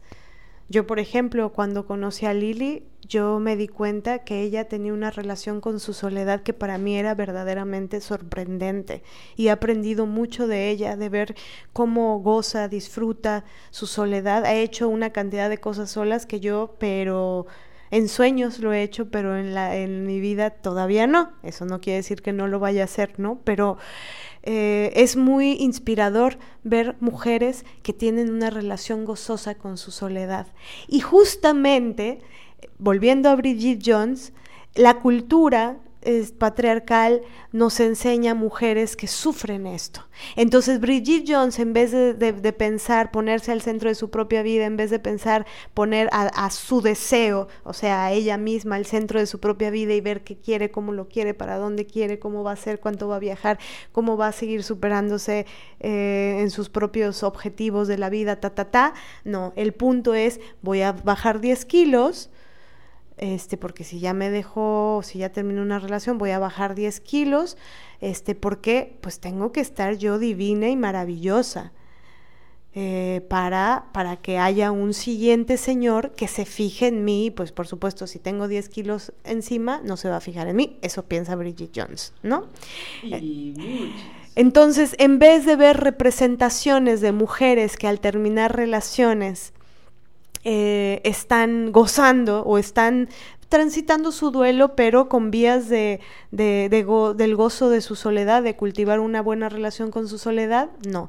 Vemos película tras película, canción tras canción. ¿Cuántas canciones hablan del amor y del desamor? Es que es insufrible, insufrible. En todos los idiomas. En todos los idiomas. Entonces no, no, no tenemos eh, eso. Por eso nos toca a nosotras crearlo, a todas nosotras, ¿no? Crear esas nuevas eh, representaciones eh, de la humanidad, pero en particular representaciones de las mujeres en las cuales no parezca que la vida se nos acaba porque un señor decide ya no estar con nosotras o porque nosotras decidimos ya no estar con un señor. Porque el vértigo no solamente sucede cuando alguien termina la relación contigo, sino también cuando lo decides. Yo creo que esto también ya lo he contado, pero en una relación que decidí terminar, este, haciendo la maleta, le hablé a mi mamá, me dio un así exabrupto de llanto muy cabrón y le dije, estoy, tengo taquicardia, eh, me, tengo mucho miedo. Eh, me dijo, ¿qué sientes? ¿Dónde lo sientes? Me preguntó mi mamá y le digo, siento en el pecho un hueco, siento que, que me voy a morir, siento... Y me dijo, tranquila, solo es vértigo, es normal, es totalmente normal, es vértigo. Y me dio un consejo que me gustó mucho esa noche, me dijo, mira, ahorita tómate un buen baño, tómate una tacita de té o una copa de vino o lo que tengas relájate, duerme esa noche ahí, tranquila, y mañana en la mañana, que el señorcito se haya ido, terminas tu maleta y te mudas. Y, eso fue lo que hice, ¿no? Eh, como, como darme un chancito, un respiro. Y tuve otros momentos de vértigo. Eh, me acuerdo mucho de un momento en el cual una amiga ella andaba de viaje y me rentó su casita, que yo le llamo la casita sanadora, es una casita muy linda. Eh, y yo me fui a vivir un mes ahí para, porque aparte de todo, pues la violencia, que ese es otro tema que queríamos tocar a pesar de que te hacen las putadas, porque esta relación que terminé, la terminé no porque solamente dije ya quiero terminarle ya, sino porque venía de siete años de violencia. Em, psicológica sobre todo, ¿no? Y, y aunque son ellos los que hacen la putada, luego empiezan a ejercer otro tipo de violencias, como que te exigen o buscan que te salgas de tu casa, ¿no? En vez de ser ellos, lo, que, como son ellos los que hacen la putada, bueno, no, no, no, no son ellos los que se van, sino que están chingando para quedarse. Eh, y luego te roban tus cosas, se quedan, ¿no? Como lo que hablabas del estúpido de Piqué que eh, no le quiere entregar sus premios a Shakira. Este, empiezan con toda esa violencia. A pesar de que él hizo la, la cabronada, este, está jodiendo y jodiendo y jodiendo, no que, queriéndole dar las cosas que le pertenecen a ella, las cosas que se ganó ella, o las cosas que ella compró con su esfuerzo, su trabajo, su dinero, ¿no? Entonces, eh, bueno, ellos ahí empujan. Pero, eh, pero bueno, volviendo a esto, estaba en esta casita y un día eh, llegué tarde al metro. Bueno, venía de una actividad y era muy noche, como a las 10 de la noche, y tenía que hacer un trayecto largo del metro a la casita. Y tuve tanto miedo en ese trayecto. Era ahí por los viveros de Coyoacán y hay una parte que está muy, que está llena de camiones y muchos vatos em, y una, una parte que es, que es muy oscura porque hay, un paradero ahí de camiones. Tuve tanto miedo, así horroroso, y llegué a, bueno, a, mi casa en ese momento, este, prendí mi computadora y tuve un impulso de decirle, de escribirle y decirle, no, no, no, no, no, ya no, siempre no, este, te extraño, bla, bla, bla, ¿no? Este, y, y sí, sí escribí y sí le conté que tenía miedo y tal.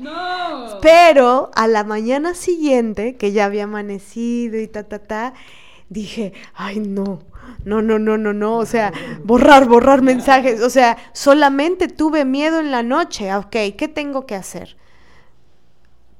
¿Qué tengo que hacer? Si, las circunstancias de donde estoy viviendo ahorita implican este, este camino, ¿no? Eh, bueno, ¿cómo puedo hacer para autocuidarme eh, ferozmente? Eh, bueno, tal vez tenga que decidir eh, tomar nuevas estrategias, eso de protección a mí misma, de, bueno, cómo, para, evitarme esos trayectos peligrosos, digamos.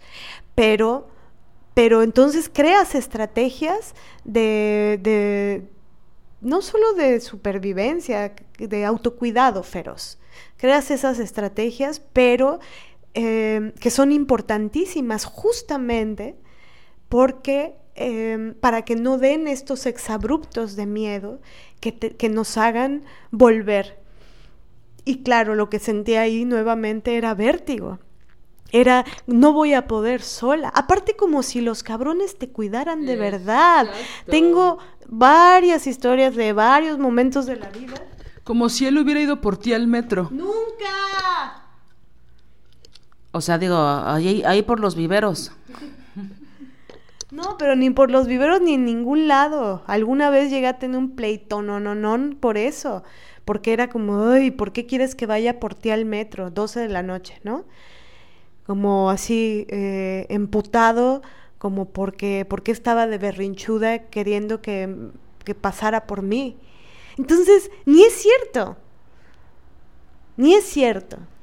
Muchos no. Y aunque haya uno que, ay, sí, qué lindo va al metro, este, de todas formas, eso no es suficiente motivo para volver con el cabrón. Porque bueno, si una ya está sufriendo y si a uno ya le dolió desde hace mucho y tal y cual, bueno, ese no, no, ese no puede ser el criterio para volver. Como si estar ahí no significara también un peligro en otros sentidos, no todo, no, no todo está en relación a, perder la vida, eh, literalmente, pero también se pierde la vida simbólicamente, permaneciendo en ciertas relaciones. O, o, con la dificultad que hay a veces para identificar esos mecanismos de amarre que ellos tienen. Por eso es tan importante. Entonces, ahora esto lo queremos enlazar al tema de la importancia de cómo podemos elaborar estos duelos de una manera amorosa y con mucho autocuidado feroz, ¿no? Elaborar duelos, porque con, todo esto que estamos diciendo de Brigitte Jones, no estamos diciendo que, que no haya un, dolor natural, digamos, eh, por ese, esa... Eh, pérdida o no sé cómo decirlo. Em, no, claro que, lo hay. No tampoco queremos romantizarlo y decir que terminas una relación y vas a estar feliz al día siguiente y ta ta ta y que sufrir no y que solo alegría y felicidad. Claro que no. Lo que sí, lo que estamos más bien diciendo es que esos duelos muy patriarcales, muy que ellos nos enseñan eh, a, a permanecer tejiendo por 20 años hasta que el Señor se digne a volver. O como una vez vi en un programa de Malena Pichot, eh, sobre lo patético, justamente que decía, eh, hablaba sobre guardar el cepillo de dientes del otro, ¿no? Entonces, bueno, eh, queremos también tocar esa, la importancia de, de, cómo crear estrategias, em, cómo elaborar nuestro duelo de la manera más amorosa, porque justamente eh, pensamos que em, e, es importante ponerlo afuera de nosotras, es decir, que el torbellino de lo que sentimos no solamente lo experimentemos sintiéndolo, o padeciéndolo, sino que pongamos afuera, elaboremos afuera. Por ejemplo, muy concretamente, algo que pienso que ayuda mucho es hacer un, em, un escrito, un mapa eh, en donde pongamos todas y cada una de las cosas que nos dolieron durante la relación lo que les contábamos alguna vez del frasquito de las heridas, ¿no? Cuando una despliega los papelitos del frasquito de las heridas y ves de las heridas por amor romántico, ¿no? Este, y despliegas toda la violencia que hubo, todas las cosas que lastimaron. Cuando una vuelve a eso, a una le vuelven a dar fuerzas y el vértigo se mitiga. Porque dices, porque te encabronas, porque aquí comienza la rabia y dices, ¡Ah! maldito miserable, Maldito miserable. ¿Cómo es que yo anoche estaba pensando en que solo porque tuve miedo de aquí a acá voy a volver con esa escoria? No, no. Vuelves a, tu, a, ese mapa, vuelves a eso y, y te das cuenta que tienes un montón de motivos para, para ya no estar en esa relación. Y que incluso aunque sea el otro el que lo haya decidido, hacer ese mapa y decir, de verdad, yo estaba bien ahí, de verdad yo estaba contenta ahí o estaba sufriendo. Y si estaba sufriendo, ¿no será que terminar esa relación que haya terminado sea lo mejor que nos puede estar pasando? Y bueno, ¿cómo transitar y elaborar este duelo?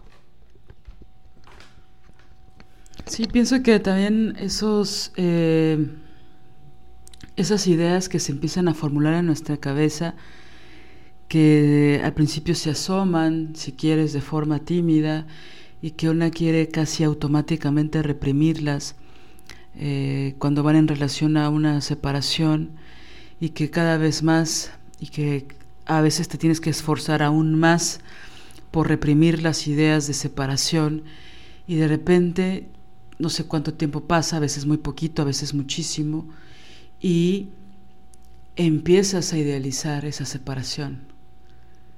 Y empiezas a anhelarla y empiezas a planearla. Y a veces hay días que te da mucho miedo pensar en eso, otros que te da mucho, mucho pudor, mucha timidez. Y hay otros en donde tal vez en el súper, porque está la cola bien larga de la caja, empiezas a fantasear en eso. Y te das ese chance, aunque sea un ratito. Pero pienso que también ya cuando empiezas a articularlo con una amiga, ahí ya empieza a, existir de otra forma.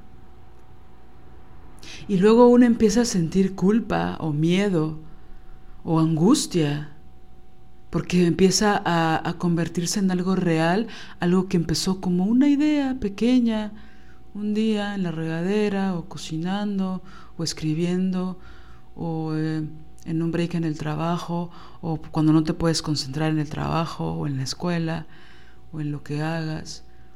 Y empiezan esas ideas y de repente comienza el escándalo adentro de ti.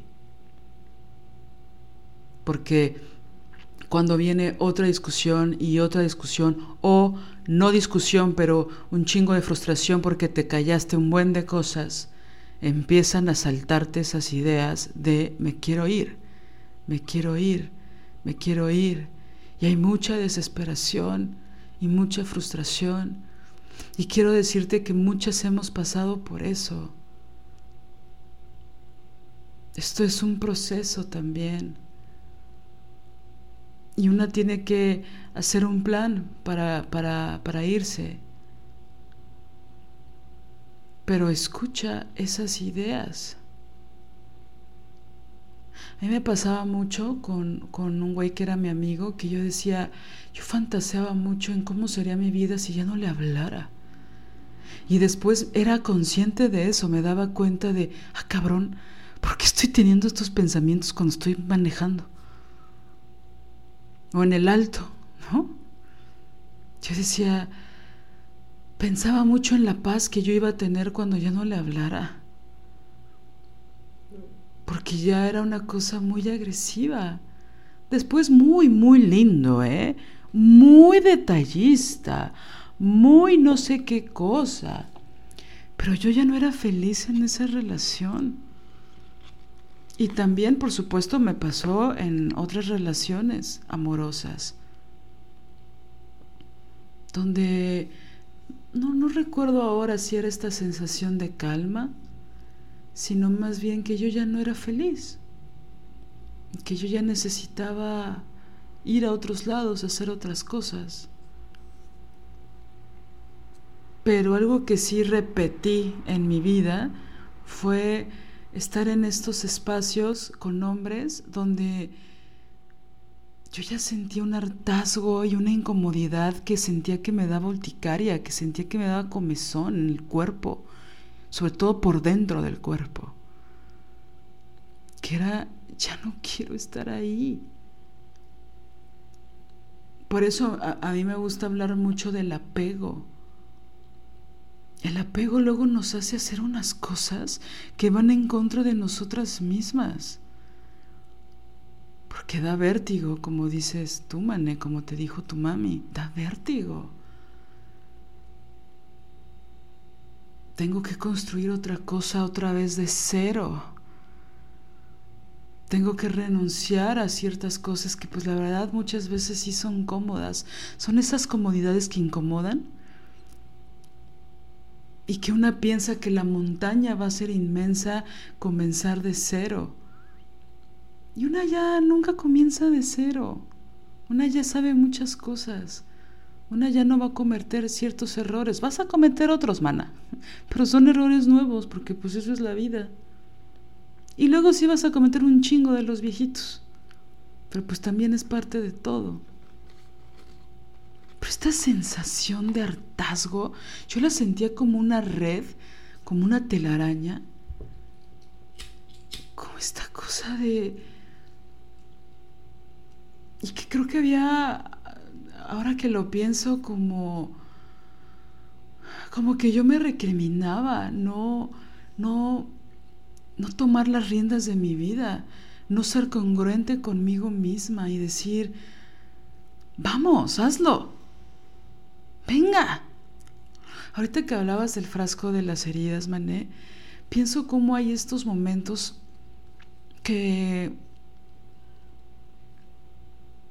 que en el ciclo de un mes, por supuesto, por ejemplo, si hacemos el lapso de un año, pero a veces en un mes, por un lado por esta parte hormonal que vivimos, cómo hay momentos en que a veces sientes muchísimo coraje y mucha valentía y mucho impulso hacia la acción. Y hay otros donde sientes que el mundo es inmenso y no vas a poder. No solo es por las hormonas, también es por la conciencia de la realidad. Y por la autoconciencia y por el análisis y porque somos mega chingonas e inteligentes. Pero pienso que estos momentos eh, me, me fui a la idea cuando estabas hablando del frasco.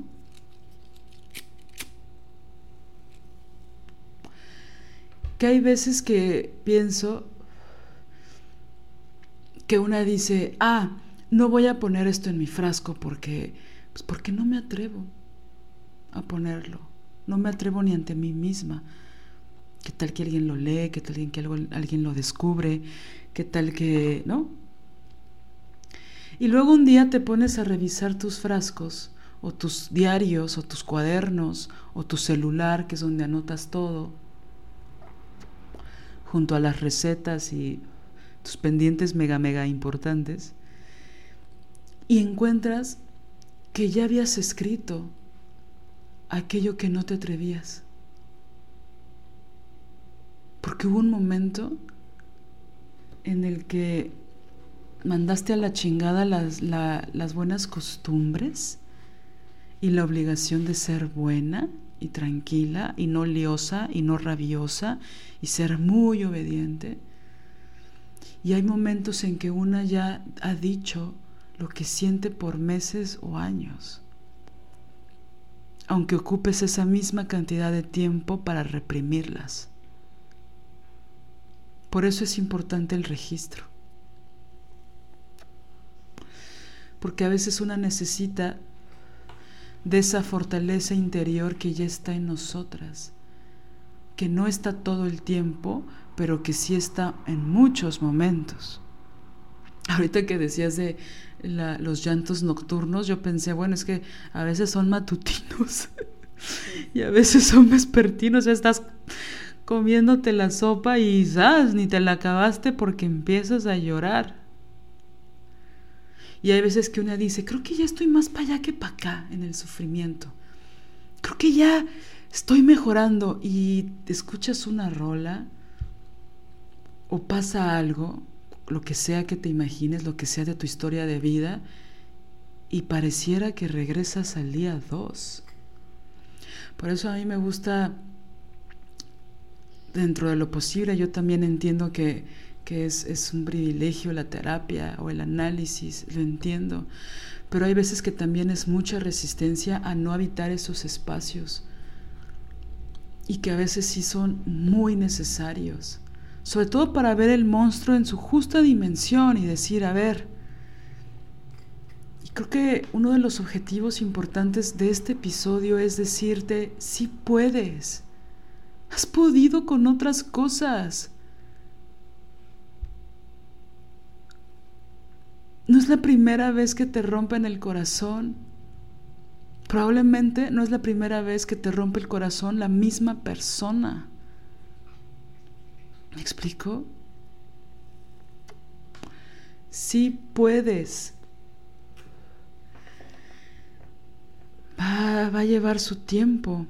Hoy encontré algo de Nayat Chamni que dice, a las valientes que se salieron del camino recto para ser libres, aunque doliera.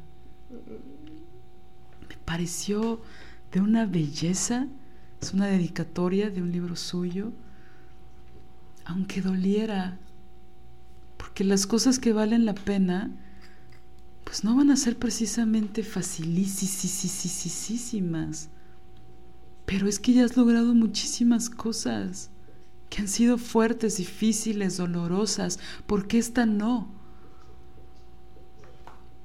Que ahí quisiera pensar en esto de, de los ojos, ¿no? De abrir los ojos,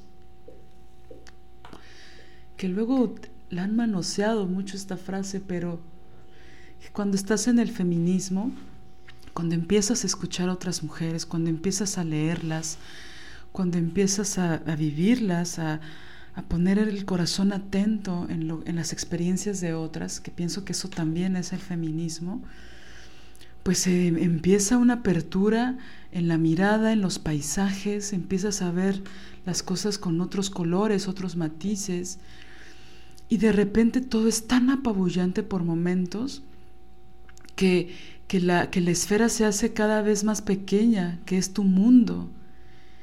Y a veces solo hay que levantar la mirada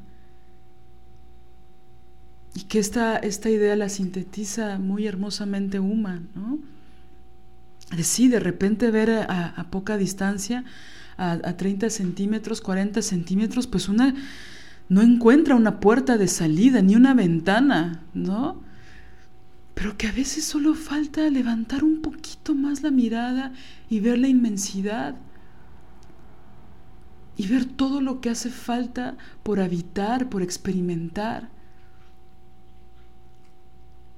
es que nunca voy a conocer una persona como este pendejo. Nadie me va a amar como él. No voy a encontrar nunca una relación con estos niveles de complicidad, de confianza, de confesión, de chistes locales, de lenguajes propios. Claro que sí.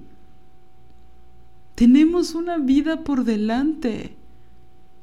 si tienes 17 años o 65, que ese es el rango de mujeres que escuchan este podcast, existe esa posibilidad. Levantar un poco, estirar la columna, que se destense un poquito el cuello, ir más allá. Sí podemos. Hemos, insisto, logrado cosas bien fuertes.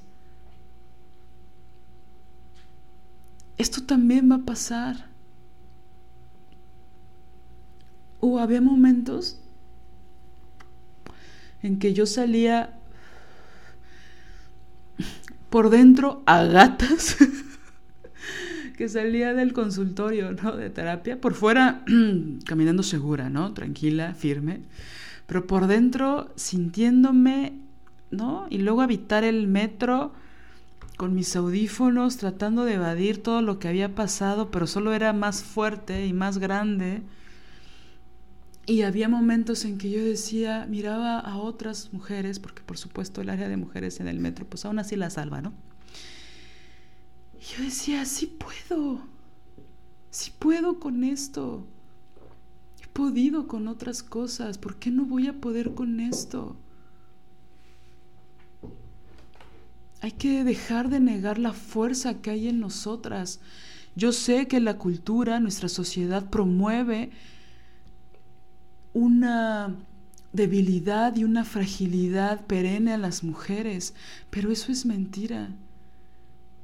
También hay una fuerza inmensa en nosotras. Esto, este rompimiento no puede ser más fuerte que nosotras. A mí me hubiera encantado escuchar escucharte. Y y estoy de acuerdo contigo en que sí, nosotras, en nosotras está toda la fuerza y la sabiduría. Adentro de nosotras está, em, están las posibilidades, ¿no? Para de saber eh, cómo eh, mitigar lo que nos duele y, cómo trazar em, nuevos caminos. Pienso que eso es bien importante. Yo, yo no sé, creo que hay, hay muchas veces cuando se está en una relación en donde hay momentos, sobre todo en una relación que no gusta, en donde de pronto fantaseas con contigo en soledad, ¿no? Fantaseas con la posibilidad de qué harías estando sola. Y, que de hecho pienso que esa es una brújula importantísima, que siempre hay que pensar eh, yo qué, qué, voy a hacer estando sola, pero estando sola aunque estés en una relación. Es decir, eh, hay cosas que, que solamente son de nuestro campo, para nosotras mismas. Y justo esas cosas son las que nunca deberíamos dejar de hacer. Esas cosas en soledad eh, son las que tenemos que cultivar, estemos o no estemos en una relación. Y, pienso que justamente eh, dejar de estar en una relación puede ser una maravillosa oportunidad para, para bocetear esa, esas nuevas creaciones que, que, quieres para tu vida.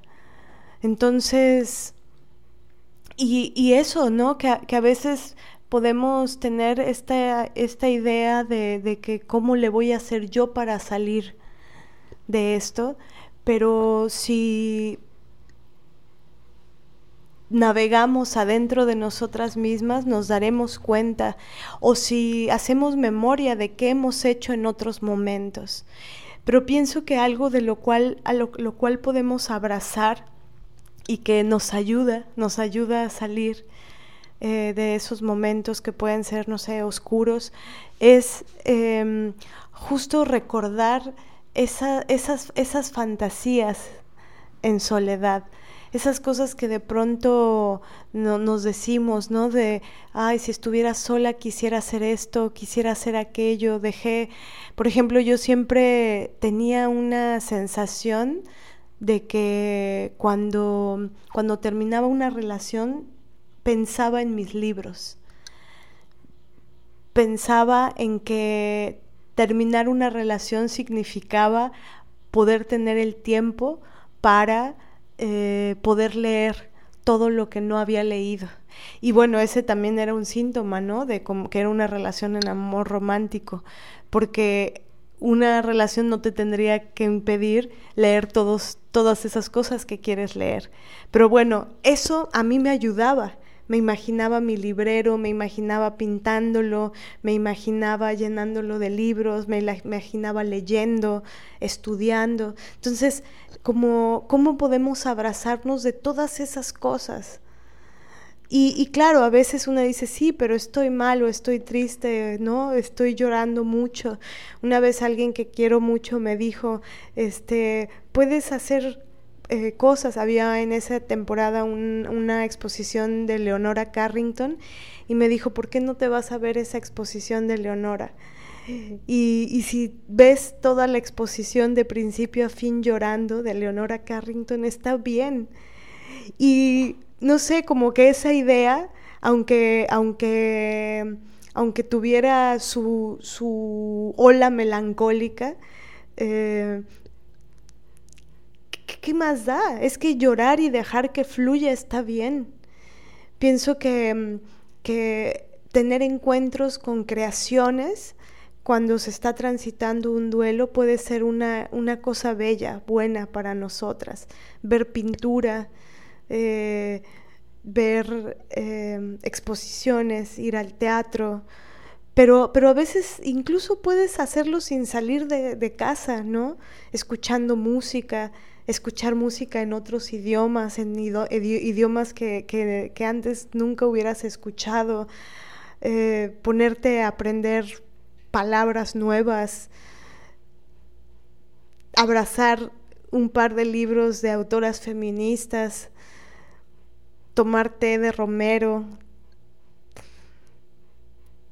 no sé, irte con una amiga a tomar un buen café, a platicar de la vida, de los sueños. Bocetear, bocetear, ¿qué quieres? ¿Qué quieres ante esto?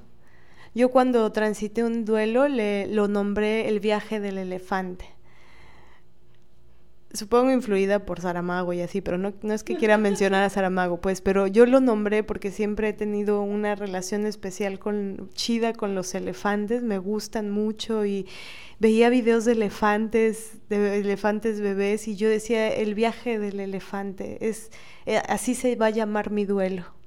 Y me hice una playlist en YouTube de rolas que me iba encontrando que que era como el soundtrack de mi duelo, ¿no?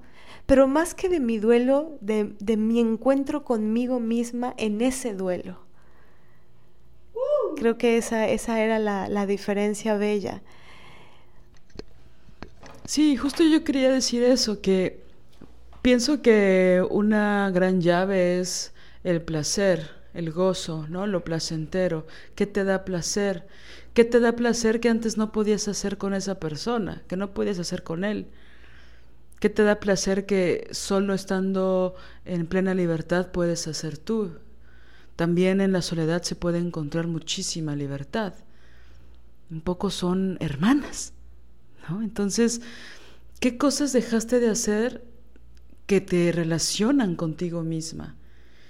Y que si puede ser algo placentero, porque pienso que no hay nada más placentero que regresar a una, que, reconciliarse con una misma, que también va con, por un proceso de perdonarse a una misma, de todas las cosas que hizo, de todas las cosas que no hizo, ¿no?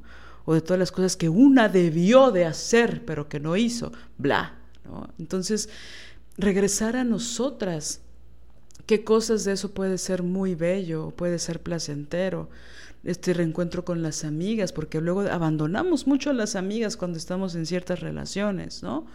Regresar a ellas, a reírnos a carcajadas, a llorar bonito, a volver, a escribir con ellas, a escribir nosotras solas. Pensaba yo también que había veces que eh, iba, ¿no? Como con mi abuela que me enseñara a cocinar algo que le salía increíble. Jamás le aprendí, ¿no? La verdad, como, como ella lo hacía. Pero es estar juntas, tomar de pretexto hablar de un libro, mi abuela era una súper lectora, hablar de, de, un libro, estar con ella, comer juntas, desayunar juntas, ¿no? regresar a, a, a estas mujeres que son importantes para nosotras. Y pienso que también hay muchas cosas que nos apasionan, acciones concretas que nos apasionan mucho que pusimos en pausa por lapsos a veces muy prolongados, porque esta relación nos ocupaba de muchísimo tiempo. ¿Qué cosas hacías antes? ¿Qué cosas te apasionaban, te gustaban, te la pasabas bien? Un deporte, una cosa recreativa, el arte también es algo pues maravilloso. Entonces, pienso que el regresar a una también es como decir, a ver, ¿yo quién era antes? Ya no soy esa, pero hay una parte de mí, y, ¿no? y, qué bueno, porque vamos creciendo, hay una parte de mí que quisiera volver a esas cosas que dejé de hacer. ¿Qué es eso? Y a veces también necesitamos, bueno, creo que algo que ayuda mucho de este regresar a nosotras también es, va de la mano con descubrir cosas nuevas, explorar otros caminos, solo por mera desobediencia. ¿Qué tal que ahorita no, no, no sufro de esta forma? ¿Qué tal que ahora no me relaciono con mi dolor de esta misma forma como lo he hecho siempre? ¿Qué tal que ahora me pongo a mí en primer lugar? Por ejemplo, hablábamos de los domingos, el tema del domingo, algo que yo hacía mucho porque el domingo es un día complicado, ¿no? Es un día difícil, sobre todo, siempre, ¿no? Pero sobre todo cuando cuando no has comprado la cartulina que tienes que comprar para el lunes, pero también cuando, cuando no has comprado la monografía. Bueno, ya, no, también cuando estás pasando por un rompimiento amoroso. Y entonces algo que yo hacía e, era que me levantaba muy temprano los domingos. Bueno, a mí me encanta la bici. Entonces me, me arreglaba para salir y me iba en la bici como cuatro o cinco horas. Y entonces sentir el aire en la cara en domingo, donde casi no había coches, sobre todo muy temprano, uff, era maravilloso ese estar conmigo, ir pensando, eh, yendo muy rápido a veces. No lo hagas, no lo hagas. Sobre todo no lo hagas en la pendiente de ahí de División del Norte. Bueno, ya. Eh, ir ahí, ir hacia mí. Para mí andar en bici y sentir el viento era una especie también de terapia de estar conmigo, de sentirme libre. Trataba de, ocuparme mucho los domingos, de, de, buscarme, tenía un cafecito al que siempre llegaba o me pedía un jugo de zanahoria con naranja, porque ese era, llegaba súper lejos, bueno, era muy lejos para mí, y decía, esa va a ser mi recompensa. O me tomo un jugo de naranja con zanahoria como para apapacharme, o me iba un cafecito que me gustaba mucho, que por cierto ya desapareció. Ahora venden, cambian dólares. Pero bueno, era un lugar que se especializaba mucho en, en, cafés, en varios tipos de cafés, en hacer cafés de formas muy distintas. Y entonces me tomaba mi café, me relajaba, desayunaba y otra vez agarraba la bici, me iba al cine, leía, caminaba por los parques o por un parque en específico, el parque de mi niñez, por cierto trataba de, reencontrarme conmigo, de que, de que el proceso de sanación o el proceso de, dolor no fuera tan terrible, no fuera tan pesado. Y a veces también lloraba mucho, lloraba en la bici, lloraba antes del café, lloraba, también dejaba que eso respirara, que eso existiera. Pero también me reía, también buscaba entretenerme de otras formas. Entonces pienso que lamentablemente hay veces que cuando la otra persona ocupa tanto tiempo y tanto espacio en nuestra vida, empezamos a relegar muchas cosas que solo eran placenteras para nosotras, disfrutando con nosotras mismas o con otras personas que no eran precisamente nuestra pareja. ¿Cómo podemos retomar algunas de esas cosas? Si es que queremos, pues, ¿no? O inventar nosotras Pero también pienso que en estos procesos de duelo puede haber mucho placer, porque es una forma de equilibrar todo esto que estamos sintiendo. Entonces, escuchar a otras, ¿no? ¿Qué, ¿Tú qué hiciste? ¿Tú qué te inventaste? ¿Tú qué ya dejaste de hacer para sentirte bien? Para alejarte de la culpa, del miedo, de la angustia. Pienso que eso es algo muy importante que hablemos entre nosotras, con nuestras amigas, con nuestras cercanas. No, porque llega un momento que la cuarta secuela de Bridget Jones ya no basta, aunque la veas 17 veces. Y que eso te colma hora y media, que es lo que duran esas películas, ¿no? O sea, y pues está bien. Pero después, cuando empiezan a salir los créditos, hay ahí un vacío y una angustia. Y entonces, ¿cómo puedes convivir con ella de formas que, que sean libres y que te reencuentren con, contigo, no me que te recuenten, que te vuelvan a contar el cuento, ¿no? De otra vida y de otra historia. Me, me encanta esta idea, ¿no? De voy a ver la, las pinturas y voy a llorar en las 14 salas del tamaño, donde hay una cubeta ahí que yo pensaba que era una obra de arte, pero no, resultó que no. Pero bueno, ¿cómo convives con eso? A mí me, me gusta mucho pensar en estos... Pienso que mi, mi proceso de, de crecer, sobre todo en mi infancia, me permitía mucho pensar en el futuro y pensar en lo que yo quería de mí. Y a veces en ciertos momentos cuando necesito voy a revisito esos sueños de mi infancia. Y me gusta mucho, ¿no? Me gusta mucho pensar en que he logrado varias cosas que yo deseaba de niña. ¿Por qué no replantearse sueños, sueños nuevos? ¿Qué quiero en 20 años? ¿Qué quiero en 5? O que quiero cenar hoy y que sea rico, que me nutra, o que no me nutra porque le voy a echar harta miel, lo que yo quiera. Es decir, pienso que también abrazar estos momentos es una forma de conocernos mejor. Pienso que nos han prohibido sentir gozo en estos procesos tan dolorosos y que tenemos que, eh, no sé, por ahí luego las líneas entre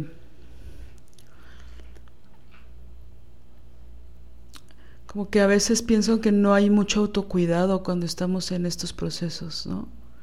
Y nos ponemos en situaciones de riesgo o en situaciones que pueden ir en contra nuestra como una búsqueda de evasión o de falso placer y al otro día te sientes también muy mal, ¿no? Entonces, ¿cómo, ¿cómo podemos construir desde otro lugar que no sea lo que nos han dicho las películas, ¿no? Sino que sea un lugar donde nos sintamos plenas o al menos satisfechas.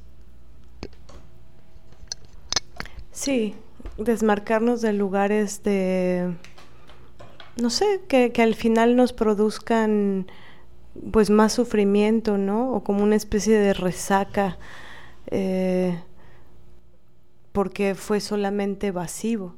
Pienso que, por eso lo que, lo que te contaba, les contaba del, eh, de nombrar tu proceso, a mí me ayudó mucho eso, ¿no? Y que fuera con una imagen.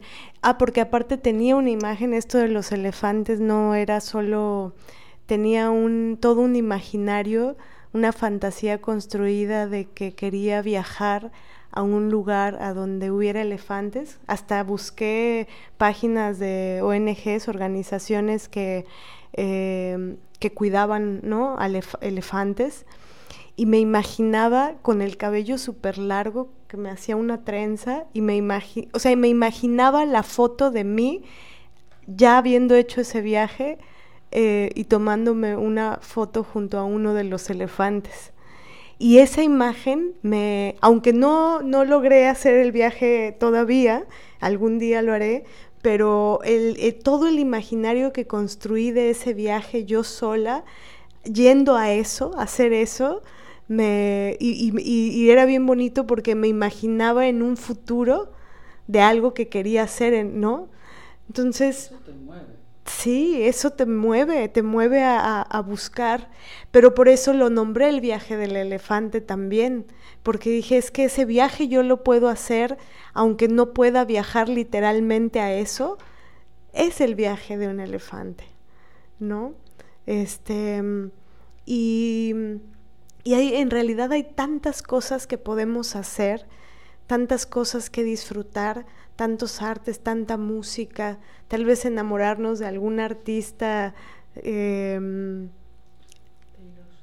creativamente hablando, pues, ¿no? O sea, eh, enamorarnos de Audre Lorde y leerla todita, o de Virginia, o saber, em, no sé, buscar, explorar, investigar escuchar nueva música, la música que antes no escuchábamos, aprender un nuevo idioma. Siento que ah, yo a veces digo mucho cosas como en otra vida quiero hacer eh, determinada cosa, ¿no? En otra vida me gustaría dedicarme a tal o cual. Pues tal vez no tenga que ser en otra vida, si es que eso es posible, sino en esta, ¿no? Tal vez te metes a esas clasecitas de pintura que, que nunca, o finalmente tienes a, esa, ese perrito o esa perrita que tanto deseabas y que no podías, o que te lo impedían por esto o aquello, bla, bla, bla, o, o cultivar algo. Por ejemplo, a mí me daba mucha ilusión, cultivaba tíbicos, ¿no? De agua y de leche cultivarlos y después desayunar un kefir de mango con jengibre era, que, que, yo había cultivado, aparte era chido, tenía un huerto, cultivar tu huerto, y que no es algo inmenso, ¿no? O sea, unas, no sé, algo, algo que acompañas en su crecimiento. Pienso que hay formas y, también estar en relación con otras mujeres. Eso pienso que es, tan importante, hablarles, contarles de, contarles eh, de, lo que, cómo estás transitando o, o armarse una pijamada este, con películas y palomitas y... Viendo el cuento de la criada.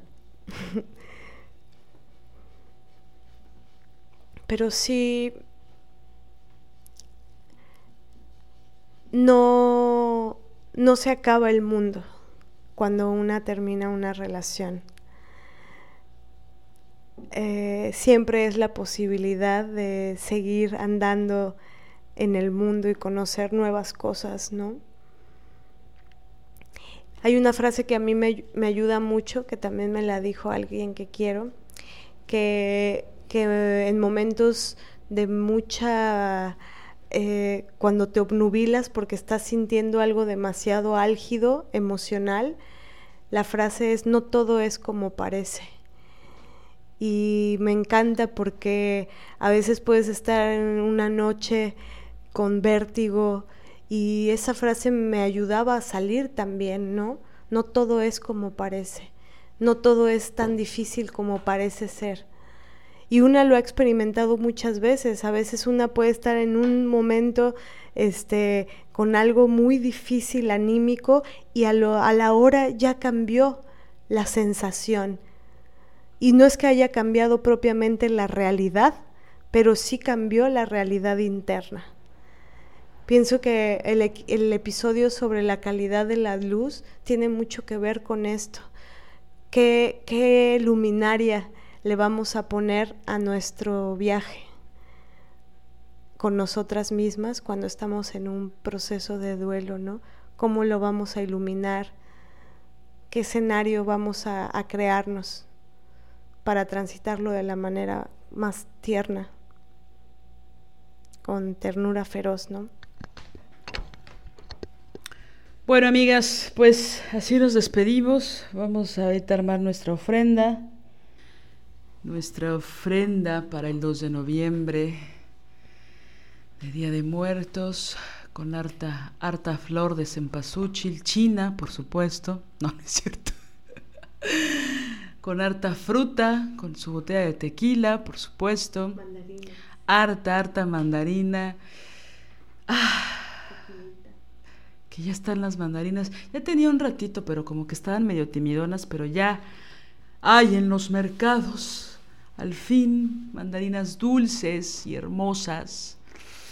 Y bueno, pues les agradecemos mucho la escucha, esperemos que hayas llegado hasta acá. Y si no, pues qué poca, y bueno, no lo vas a escuchar, entonces pues bueno. Eh, y bueno, muchas, muchas gracias, por favor, sigan recomendándonos, como hasta ahora, cada vez llegan más y más y más nuevas amigas a escuchar a las desobedientes, porque obviamente son desobedientes. Entonces, Maestra Villa, solo por hoy, solo por hoy, solo por hoy, aparte de comer muchas mandarinas. Pues date la oportunidad de, de gozar ese, ese viaje, ese nuevo viaje contigo misma, aunque estés transitando ese proceso de duelo que sea gozoso, que haya mucha, mucha ternura, mucha cosa rica, que te nutra y que te acompañe. Nos vemos pronto, cuídense muchísimo. Chao. Chao, chao.